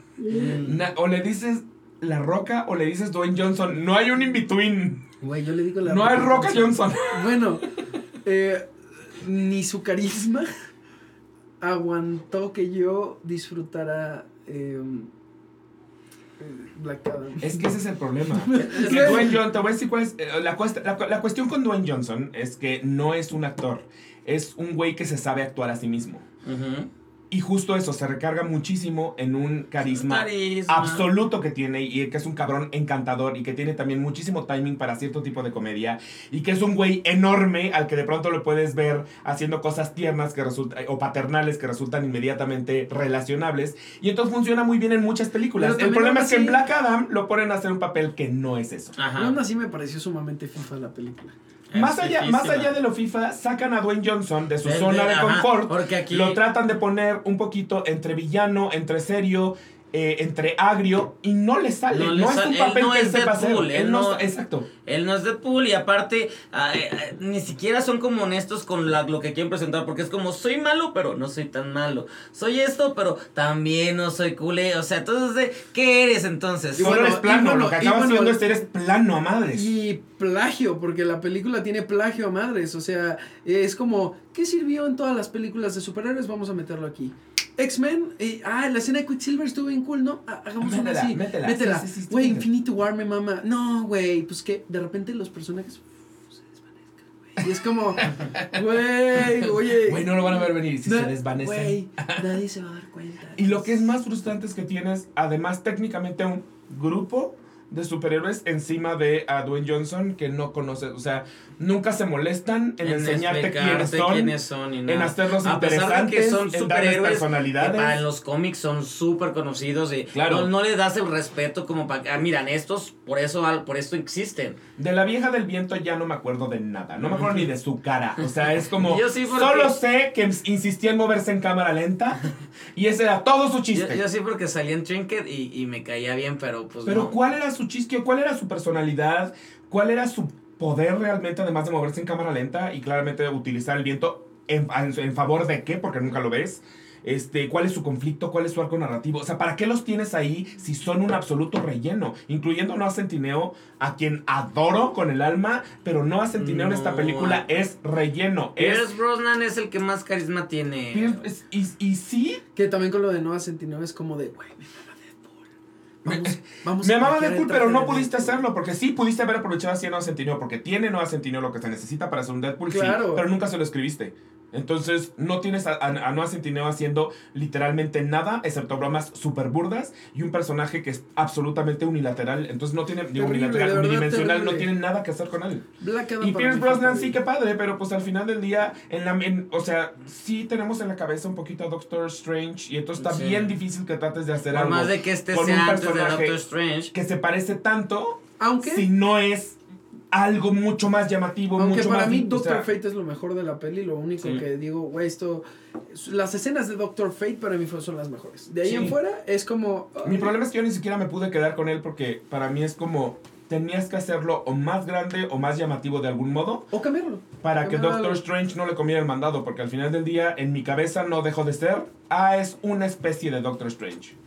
Sí, sí, sí, es muy complicado. Black Adam, pues ya lo... Black- ni siquiera entiendo por qué tú tenías que revivirlo para volver. O sea, ¿por qué tenía que matarlo para revivirlo, para volverlo? Es. Ni la premisa es absurda, no tiene ni pies ni cabeza. Eh, y, y que salga Henry Cavill al final es de desesperación, ajá, patadas de ahogado. Pinches patadas de ahogado. Ok, Black Adam. Muy Muy, bu- muy buena propa- esta aportación. Qué bueno que la pensaste por, por meses. Por meses. Meses. Ok, estuve- Me toca Moonfall. Esa la vi al inicio, se estrenó como, ¿Moonfall? como en enero. Y, y dije, es la, de la peor ¡Amo peli- el perro! No, no, no, Moonfall que con, con Halle Berry, es que sale Halle Berry, por eso Ah. jamás la viste. Por eso jamás la viste. Es una ¿Pero peli. ¿Cómo se escribe? Eh, Moon. ¿Moon de luna? Ajá, y Fall de Ah, caer. ¿Es la que se cae la luna? Ajá. Ay, ¡Ah, se cae la luna! Sí, que la luna ¡Vi se. el póster! que la luna se va a caer, entonces son unos científicos, de Halle Berry es la científica más brillante y que, y que tiene que descubrir. Entonces todos dices, ok, Ahí empieza mal, ya cuando Tú- Halle Berry tú- es la científica más tú brillante. dices, ok, va a ser película de destrucción porque Roland, Roland Emmerich dices, ok, vengo a ver esto, vengo a ver cómo destruye la luna porque el mar ya ves todo el, el proceso, pero a la mitad descubres que la luna no es luna, es un Transformers y que adentro Ah, de la luna O sea, es la noob mal lograda. Exacto, al- adentro de, de- de la luna existen eh, vidas buenas y malas y que vienen de más allá y no sé qué. Entonces Halle Berry va a tratar de detenerla junto con el, con el, el, el, el, el Hodor, Hodor, ¿cómo era? El de, Joder, ajá. el de Hodor, sí, el de... Güey, qué bueno que no la vi. Y, y no, todo está bien espantoso. Es de, no me mames que es Transformer la luna. Y ya la está medio chocando, pero no. Y, ay, no es una Y ni siquiera tiene escenas de destrucción así que Mm, digas. no. "Es- esta, esta valió. No, esta". porque, o sea, sí destruyen cosas, pero no hay ninguna que digas épico. que ya no nos apantalla. Ya, ya lo vi, ya lo viví, ya, lo ya, vimos, lo nada. vimos. O sea, ya después de la destrucción de la Casa Blanca en Independence Day, Sí, creo ya. que ya nada me ha vuelto a pantallar. O sea, ya No. nada ha sido, oh, ya no, ya. Sí, entonces esa, y la vi. Sí me tendrían que destruir el mundo, eh, como para que yo sintiera algo. el, el- el cielo, El pinche letrero del mundo era así, ¡pum! que cayera piso. Que cayera sobre el periférico, ¡pah! Entonces, e- esa está en Prime Video, no la vean. Advierto que está en Prime Video para que la eviten. Yo voy a poner 13. Ese está en Netflix. Es la adaptación del musical ¡Ay, de qué feo! Jason Robert Brown. ¡Qué feo película! ¡Puta madre! Y lo peor es que el musical es tan bonito, es tan genial, es tan inteligente porque no es una pendejada infantil. Esto- Y el problema es que en 13, la película, dijeron vamos a hacerla infantil". una película de Disney Channel pedorra. Ajá, está el Disney Channel. Es una película pedorra de Disney Channel. Le quitaron siete canciones que no, entiendo porque eran las mejores canciones del mundo para ponerle unas como tres nuevas que son espantosísimas. Eh, y la hicieron pendeja, la hicieron, y yo, la bueno, hicieron- qué bueno que le quitaron siete porque ya no aguantaba. No, no, pero es que la rellenaron con nuevas. O sea, ni siquiera fue como que la quitaron para cortarla, porque más bien le metieron nuevas. ¿Por qué? No lo entiendo. Al, al malo de la, de la- O sea, el malo en, la, en el musical real es el, el bully pri- principal. Aquí lo hacen uno de los protagonistas y es bueno. Sí. Entonces ni siquiera tiene sentido porque es como. Tenías un. O sea, hay, una, hay un arco. eh, el- en, la, pel- en el musical es muy importante el personaje del niño que tiene una discapacidad. Que aquí es un extra, casi casi. O sea, sale ahí como, ah, sí. En la eso ca- va". aparte en la casa, ni siquiera es Ajá, como nunca lo mueven de la casa. y aquí en la otra sí va a la escuela y tiene como toda, o sea, la, la mejor escena del, del musical sucede en el cine porque todos quieren con Kendra y entonces como que están, están, el, el personaje principal está tratando de maquinar cómo hacer que el bully y el, y el niño con discapacidad, que acabo de olvidar cómo se llama, eh, los dos puedan tener a la misma niña. Pero que no se den cuenta que él está tratando de maquinar todo porque pues en realidad quiere que todos vayan a su... A su ¿Cómo se Bar llama? mitzvah. cuando- a su bar mitzvah. Este, y en esta película, esa escena del cine pasa, o sea, no es nada chistosa. Creo que ni siquiera va el, el otro niño, o sea, es, le quitaron todo lo interesante, La- la todo lo la chingón. La, chingada, adaptaron de la chingada. Lo peor es que la adaptó el mismo eh, guionista, el mismo dramaturgo Sí. del, del musical, lo cual no lo entiendo. Este, y, y de verdad me parece que le quitó todo lo, lo interesante y lo inteligente porque es de estas películas que dice, vamos a tratar a los niños como si fueran bien estúpidos. y entonces, en vez de hacer lo que el musical hizo, que fue, vamos a tener, de entrada el musical no tenía un solo adulto, eran puros niños de 13 años. Aquí meten a Debra Messing innecesario Ay, sí. y a la abuela innecesario. Este, entonces ¿Quién el, y el musical trataba a los niños como adultos. Tienen diálogos muy adultos, tienen canciones con, con, con letras que son muy brillantes, o sea, que te hacen reír como adulto porque dices, no mames, la, la- las pendejadas que están diciendo niños de 13 años, diciendo cosas muy por encima de su edad. Y aquí dicen, o sea, aquí los vuelven a, a hacer niños chiquitos tontos y gringos y, y- y babosos. Entonces, se queda lo que es un gran musical y que incluso en México, cuando lo presentaron en México, fue un Sí, gran musical. terriblemente logrado. En película se queda como un capítulo de Victorious, o sea, Ay, no. muy chafa. Ok, propuestas. Pues tengo Depredador, la presa. No te atrevas. Prey Yo le iba a poner entre las sí, mejores. Yo la tengo en mis mejores también, Prey es brillante. Yo la odio. Yo la brillante. lo No mejor. puedo creer que te guste Bardo, pero no te guste Prey. No me gusta Prey. No sabes Don't Worry hablando. Darling también estarían mis- las peores para mí. Es que yo no la. Para mí, Don't Worry. Darling me parece terrible, pero no terrible nivel Jurassic World Dominion. No, no, Jurassic World Dominion sí es como. Jurassic World Dominion es una chingadera. Entonces yo quiero poner Jurassic World Dominion, quiero poner Uncharted, No, sí. quiero Sí. poner eh, Los secretos de Dumbledore, No, Los secretos de Dumbledore. Esa, ni la vi, esa ni la eh, vi. Firestarter. Güey, los Sí, esa secretos, los secretos La vi en de el avión Morbius. y, ni Ay, para la Morbius. la güey. neta, y por eso yo quería hacer top 10, porque hay un chingo. Es que yo pensé que Mo- Morbius era del año pasado, pero güey, no, Morbius fue la peor. No, Morbius es de este año, ¿no? Morbius fue la peor de este año, güey. Morbius Yo- está bien culera. Güey, cuando, cuando, cuando, cuando vuelve a Adri Arjona vampiro con su sangre así de. Güey, es como. Es que yo, ahora ya me pasa lo contrario con Jared. Antes Jared Leto emocionaba y ahora veo a Jared Leto en una película y digo, oh, mejor no veo la película. Sí, mejor no. Mejor evito esta película. ¿Tú tienes alguna otra? Sí, yo tengo eh, las vocales. Es que yo veo todo y me tocó ver las vocales. Déjame. Las vocales? Las vocales, porque VIX ya salió y todo, Ah. todas las películas. Entonces, Gabriela de la Garza y Ana. Ana Bello se llama. Ana. González Bello. Ajá, ella. Ella es la protagonista. Haz de cuenta que en esta película se les ocurrió que Ana Bello es una. es- todo se desarrolla, son mamás. Y Ana, el hijo, lo, lo mete a la escuela más prestigiosa, pero ya no tiene la economía. Pero entonces llega a la escuela donde Gabriela Garza es como la líder, mamá.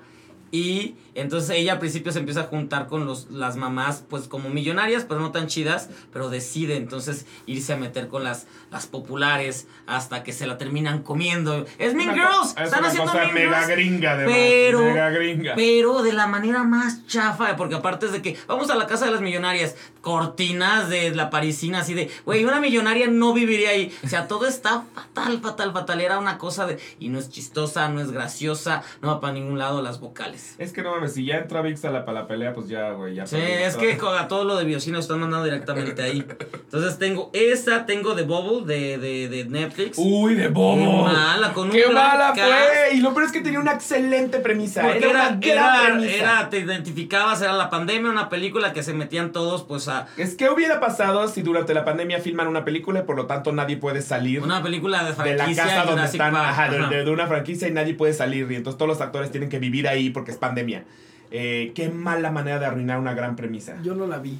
Qué bueno. Mm, Sí, está en Netflix, no la Qué vean. bueno. Eh, Halloween Ends, me cabroné No, viendo no la vi porque la, la odiaste tanto que yo ya no la quise Me ver. cabroné con esa pinche película. Porque la primera 2018 era como, wow, el renacer, una, una historia, un, un, un- Pero aquí es como ni siquiera lo que buscabas en Halloween iba a estar. Sí, no, no, es que ni siquiera va, o sea, ni siquiera se trata de Michael Myers, se trata de un ¿De Laurie? De, de un pendejo. No, no, pendejo, güey, ni siquiera, ni siquiera de Lori. Ajá, Ese porque también sale muy poco. Te lo venden desde el, desde el final de la Lori- 2, te lo venden como va a ser el gran Eh, enfrentamiento no, entre no, Michael el Myers y enfrentamiento es lo último. La, la película es, se trata de un chavito loser. Que es al- el nuevo Michael Myers. Ajá, al cual culpan porque un, un morrito se, se murió, entonces porque es niñero, culpan de que él lo mató, pero el morrito era bien castroso y se murió él solo. Entonces a él lo tachan de eres malo, entonces toda la gente lo ve en el pueblo como eres bien asqueroso, pero la única que lo ve bien es la nieta. Y entonces eh, hay algo que Ma- Michael Myers le pasa como su esencia y este güey se empieza a hacer malo y se peina atrás y todo el pedo. Oh, momento Toby Maguire. Eh, y entonces Sí. Entonces la, la, la nieta se enamora mucho y Lauri huele de olisquea de esto no está bien. Esto, es eso. Es de ¿en qué momento se va a salir Michael Myers? Luego llega a salir y ya está viejo y de "Ay, la morra le hace así, ya lo tumba así. Michael chapa". Myers ya se cae, güey, Ya, ya. pues ya, Se, ya se caga, ya, pierde el control de esfínteres. Ya saca, ya saca su inhalador de. Ya saca su- Güey, huevos, O sea, güey, de recordar eh, la pues la 2018 donde era imponente y era perverso a esta cochina. O sea, si la 2, la 2 lo odiamos porque era Dios, exceso. la odiamos. Eh, eh, La Era odiamos. exceso de todo, de sangre, bla, bla. Cuéntame algo, no nada más mates gente. Aquí sí. ni siquiera, o sea, yo dije, la 3 la van a componer nada. Halloween Ends, Ni siquiera la acción. Cochinada. Ok, yo siento que podríamos poner Halloween Ends. Y Morbius, por favor. Más, más que Jurassic World Dominion, pondrías Morbius por encima de Jurassic Obvio. World Dominion. Porque Jurassic World Dominion, mínimo. Eh, hay- tienen tres, hay- eh, la escena de Malta es muy entretenida. Sí, hay momentos de Jurassic World Dominion. Es entretenida la de las motos, la que repiten la escena de las motos de la película anterior y la anterior. Es porque siempre hay motos. Pero- Porque no pueden parar de hacer escenas de motos y Sí, velociraptor. pero Morbius Ah, copia todo, pero mal hecho. O sea. eh, Híjole, no sé. Y es- Uncharted es otra que es como. Pero es que Puta, a mí Es lo- que o Uncharted sea, es tan a mí- X que no, está- Es no que se yo- merece ni lugar Uncharted es X, Uncharted Ok, es va, como... va. Uncharted puede salir de. Es que. Y los secretos de Dumbledore también. Esa sí parece- está en mi top de También me parece malas. muy, muy, muy terrible. A mí lo que no me pasa vi, con. Morbius es que Los secretos de Dumbledore es una película terriblemente mala con un guion nefasto. Que, Que ya no trata de Newt ya- Scamander en ya no absoluto. Le de pasa como a Halloween. Scamander, o sea, es como ya no, ya para qué se llama Fantastic Beasts si ya no hay ni bestias ni Newt Scamander. Ya no trata de eso. Y, y además es como de, ya vamos a declarar que Dumbledore es gay, pero no va a haber nada homosexual Pero, ajá, porque no somos tan... pero porque si no yo... somos oye, tan- alguien quiere pensar en J.K. Rowling. Ah. Pero piensa en el corazón de. J.K. Rowling. Exacto, es como no. Metan a una mujer trans. Sí. Pero más allá de Fantastic Beast, eh, todavía en Fantastic Beast lo que recupero es eh, este. ay, se me nombre. Mikkelsen. Mads Mikkelsen tratando de ser lo mejor que puede con un guion de la chingada. Pero es como Siempre, de. siempre, sí, siempre. pero es como de, güey, tú lo estás haciendo muy bien. Pero en Morbius es como. No hay nadie que lo haga bien. Ni siquiera, pues, Dios bendiga a Matt Smith, pero ni siquiera Matt Smith está No, rescatando la no, ni remotamente Matt Smith. No, no, No, no. o sea, es que Matt Smith es como de, güey, ¿qué le hicieron, cabrón? Es que él es buena Es, actor, ¿qué es- le es están terrible. haciendo? ¿Y no vieron una que se llama Rainbow de Paco de León? Claro, qué porquería. No. Yo la vi en España. Es a la qué poca madre esa película. Según Es él está Mago haciendo, de Oz. está haciendo el Mago de Oz. Es un videoclip eterno como de los 90 de MTV. Tan, tan pinche. Y, tan y- y aparte, ¿sabes que, el, en que el- que el vato se medio canceló él solo por esa película. Ah, sí. Porque, porque lo Ay, entrevistaron y, y Paco de León dijo, es que yo, yo, dijo, es que esto es lo que debe haber en Netflix y no cochinadas como Élite, porque Élite es una porquería y esta película pues es arte, porque es propositiva, no sé qué. Y el del Élite le dijo, a ver papá, tu película nadie la está viendo y por Élite están Tú haciendo comes. tu película. Tú comes. Por tú él tienes tú comes y no, tu película no es arte, es pretensión. Es pre- pretensión mal hecha. Intenta ser artística y lo único Es- que logra es ser Tienes a Carmen Maura, a la maquia. a- Es, a- es, de hecho, blasfemo tener a Carmen Maura en una cosa tan culera. a- a- Ah, no, es obsceno. hasta Manolo Caro dice, güey, te pasaste. Ajá. El mismo Manolo Caro dijo, no, güey, esto, sí está mal, esto sí está culero, esto sí está feo. cabrón. Pero bueno, mínimo conocimos que Bimba Bose tiene una hija y que es la protagonista. Y me gustó mucho sus canciones y ahora la sigo en Spotify. Eso sí pasó. La odié como actriz, no soporto, Actúa no la soporto la, película, pero bendito sea que me presentó esa mujer en Spotify porque canta, o sea, su, su propuesta musical Gracias. chingona. Siento que podemos poner Halloween Kills, Halloween Kills, En- Sí. eh, es- Halloween Ends, perdóname. Halloween Ends y Morbius. Sí. Ok, ya, con eso. eh. ¿Estás de acuerdo tú con Sí. Morbius? No dijiste nada de Morbius. Mm, eh, eh, ¿Y Es que no la detesté No hay- no tanto como ustedes, pero podemos meterla porque Jared Leto en todo lo que Güey, cuando digas no la detesté ¿No la tanto, solamente tanto? acuérdate de la escena donde está la novia que ya nadie se acordaba. Yo comparto además- con él. Yo no me acuerdo de qué trata este, Jurassic Park Dominion. No me acuerdo nada de esa película. ¿Verdad que Jurassic Park Dominion es Es peor? peor que Morbius. Morbius mínimo fue como, ¡ah! Cagado. Pero Jurassic Park fue como. Es que yo, sí, Jurassic Park Dominion sí está en el top, pero es que el problema con Jurassic Park Dominion es que A ver, mínimo... tú, va- va, tú rompe el tie. Jurassic Park Dominion o Morbius. Yo podría decir más Jurassic. Ok, yo estoy también, la verdad es que yo también. Yo podría decir Sí, más Jurassic sí, porque Jurassic, Morbius no Jurassic. es- no, o sea, no es buena, pero no la de, la vi en mi casa y fue como Yo- Jurassic no estaba- trapeaba yo y no puedo todo. con la escena donde, de verdad, porque Creo hasta la no. misma peli se le olvida a Arjona y de no. repente al ¿Es final... este pedo que en Jurassic tienen una niña clonada? Clonada, hija de un velociraptor. sí. Es que es, que, ya, es ya. que- es que este año es el año de los personajes clonados. sí, sí, O sí, sea, sí, ¿verdad? sí. Sí, Incluyendo sí. el actor de Nope, que es un clon de Stevie. Eh, dimos círculo a todo. Dimos círculo a todo. Entonces quedó nuestro top 10 de las mejores. Nope, The Worst Person in the World. Sin novedad en el frente. Pinocchio, Top Gun Maverick, El Norte sobre el Vacío, Everything Everywhere All at Once. Grítalo. Bardo, Eh. Northman y Flea. Y las peores, Black Adam, Moonfall, 13, Halloween Ends y Jurassic Park Dominion. Terminamos nuestro recap. Eh, eh, ¡Feliz eh. 2023! ¡Feliz 2023! Porque Manor, porque Pa- Pa- Paco de León ya no haga películas. ¿eh? Ese va a ser mi brindis 2023. Paco de León, por favor, ya no hagas películas. ¡Salud! Salud. Ok, No recuérdenme. quién es, pero- Paco de León es, ¿viste de casualidad la serie de Mamá Mía, no Mamá Mía? ¿Cómo se llama la serie? La Casa de las Flores. Ah, No. Entonces no, no, vas a saber quién es Paco León. No, es un, un actor español. Este, es un actor bisexual español. Ali- es aliado, sí, es bisexual y pues está galán y es, es, es hijo de, fa- de ac- mamá actriz y su hermana también es actriz, o sea, es como familia actora de Sí, toda es la vida. de, como delegado español, pero él no sabe que es, que es tan malo como es. También como actor, porque como actor tampoco es bueno. Pero de repente la de Kiki al amor se hace no es tan mala, que él dirige él y El, actúa él. el- el Pero es amor mejor. no se hace. pero es mejor Kiki entregas a domicilio. Diría la Ah. mole de siete veces adiós, el amor no se hace, el amor ya está hecho, el amor se celebra. Ah. Y con eso- Terminamos. No, con eso no terminamos, con sus redes terminamos. Ándale, di tus Ah, redes y las Y películas. bien, en las- películas. y, y échate la lista de películas en las que estás. Y ya. películas y series. Y tú, Eh, no, pues es que no terminamos. Ah, no, no, pues, es cierto, yo jamás diría eso, pero bueno. Ah. No, pues arroba Emilio Trevino guion bajo en todas las redes, TikTok, Instagram, Twitter, Facebook y así. Y pues nada, vayan a ver Pinocho en Netflix y vayan a ver Bones en el Todavía cine. también Pinocho va a estar más tiempo en cine, ¿En como cines? Cineteca y esas cosas. Ah, yo ya la vi en Netflix en mi casita. Está bien, pero Vayan a verla también en la cineteca. en Bones los and All cines igual y ya está difícil, pero seguramente No, All todavía está en varios y, cines. y sí está y acá que no escuche, pero ya está en VOD, o sea, ya lo puedes encontrar pirata en internet. Y si no va a llegar a Cinepolis Click y a esas. Bueno, yo no voy a recomendar pirates, pero, No, no, no. pero no, vayan no, a verla a cines o plataformas digitales, tíos.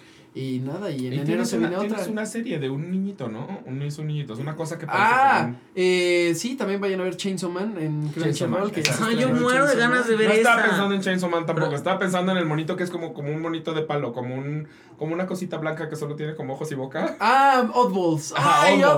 Oddballs. También vayan a ver Oddballs a En Netflix. Netflix. Pues en mis redes estoy publicando en que estoy siempre. Vayan a Ven, ver. ven como si la lista es interminable, no era broma. Sí, sí es Iñárritu. No, porque Eh. yo no las estuve presumiendo. Tú me recordaste. Pero, pero- Ah, ¿Ves? Eso es lo que se tiene que Y hacer. yo no te Alguien escribí a lo ti. tiene que hacer yo por no te ti. escribí a ti. Gané la conversación por mis propios méritos. yo puedo decir, güey, qué cabrón está el trabajo de Emilio Treviño en Bones and All. Pero si él dijera, güey, vayan a ver Bones and All porque Es que estoy cabrón mi trabajo. Iñárritu, chinga tu madre. No, ok, tú. no. Arroba Steve de TV en radio los miércoles a las 8 de la noche en 95.7. En los, los miércoles también en la mañana a las 11 de la mañana en el 102.7 que es MBS. Radio Time Out todos los días hay notas y cosas mías. Y podcast, muchos podcasts y los que vienen, muchos, muchas noticias pronto, próximamente. Muchas cosas. ¡woo! Y muchas cosas. ¡Woo! A mí síganme en todos lados como Inmuni, eso sí, latina, de vaca, guion bajo, M de mamá, una, O, E, E, W, N de Nutella, Y. Otra vez, van a Y latina, B de vaca, guion bajo, M de mamá, W, N de Nutella, Y. En Instagram, TikTok y en Twitter. Y a la la encuentra como el guion bajo, a que la podcast. No es cierto, sí. Ay, Manu, ya, ayúdame.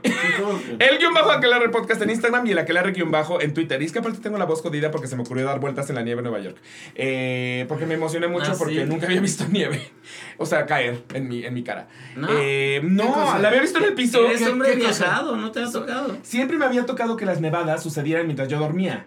Entonces yo despertaba y había nieve en el piso y era muy emocionante, pero nunca me había tocado que nieve me, me cayera como bucaque. ¿Nunca te me había caído en la cara? Nunca me había caído en la cara. Nunca me ha caído en el ojo, ¿qué? Este, y entonces es horrible que te caiga en el ojo. Eh, que te nieve en el ojo. Eh, y entonces, ¿qué ¿Por, cosa? por eso traes eh, ronco el ojo? Sí, por eso traigo ronco el ojo. Pixeleado el ojo. No, Morbin time. Marvin Time. Vas a abrir los ¡Déjame ojos en paz! Eh, y ya, este es el último capítulo del año. Oigan, sí, hoy es el último capítulo del año. Feliz año, feliz 2023. Nos vamos a tomar una pequeña vacación antes de, regresar con nueva temporada porque Manu lo merece. Manu merece vacaciones. No es cierto, no las merece. No se Manu, su cara sí. y Manu, sí las merezco. Manu a veces trabaja con perros, merece vacaciones. Entonces, este, ustedes no están para saberlo. Eh, y nada, suscríbanse al canal de YouTube si no se han suscrito. Este es el último capítulo de la temporada, pero el siguiente año empezamos con más. Y como saben, tenemos muchísimas entrevistas a muchísima gente de la industria teatral, cinematográfica y televisiva. Y, y si están en Spotify o en iTunes, déjenos una recomendación, unas bonitas cinco estrellas. Se los agradeceríamos mucho para que sigan creyendo. Y vayan a ver cuál. No vayan a ver Bardo. Si, pueden, si pueden En ver Bardo. Si tienen la oportunidad de ver Bardo, desaprovechenla. Eh, los quiero ¿Qué mucho. pasa? Vayan a ver Bardo. No lo escuchen. Vayan a ver Bardo. Vayan a ver Bardo. No, no, Vayan a ver no, Bardo. no, solo vean la peluca de Jiménez Cacho y con eso es suficiente para decir no la quiero ver.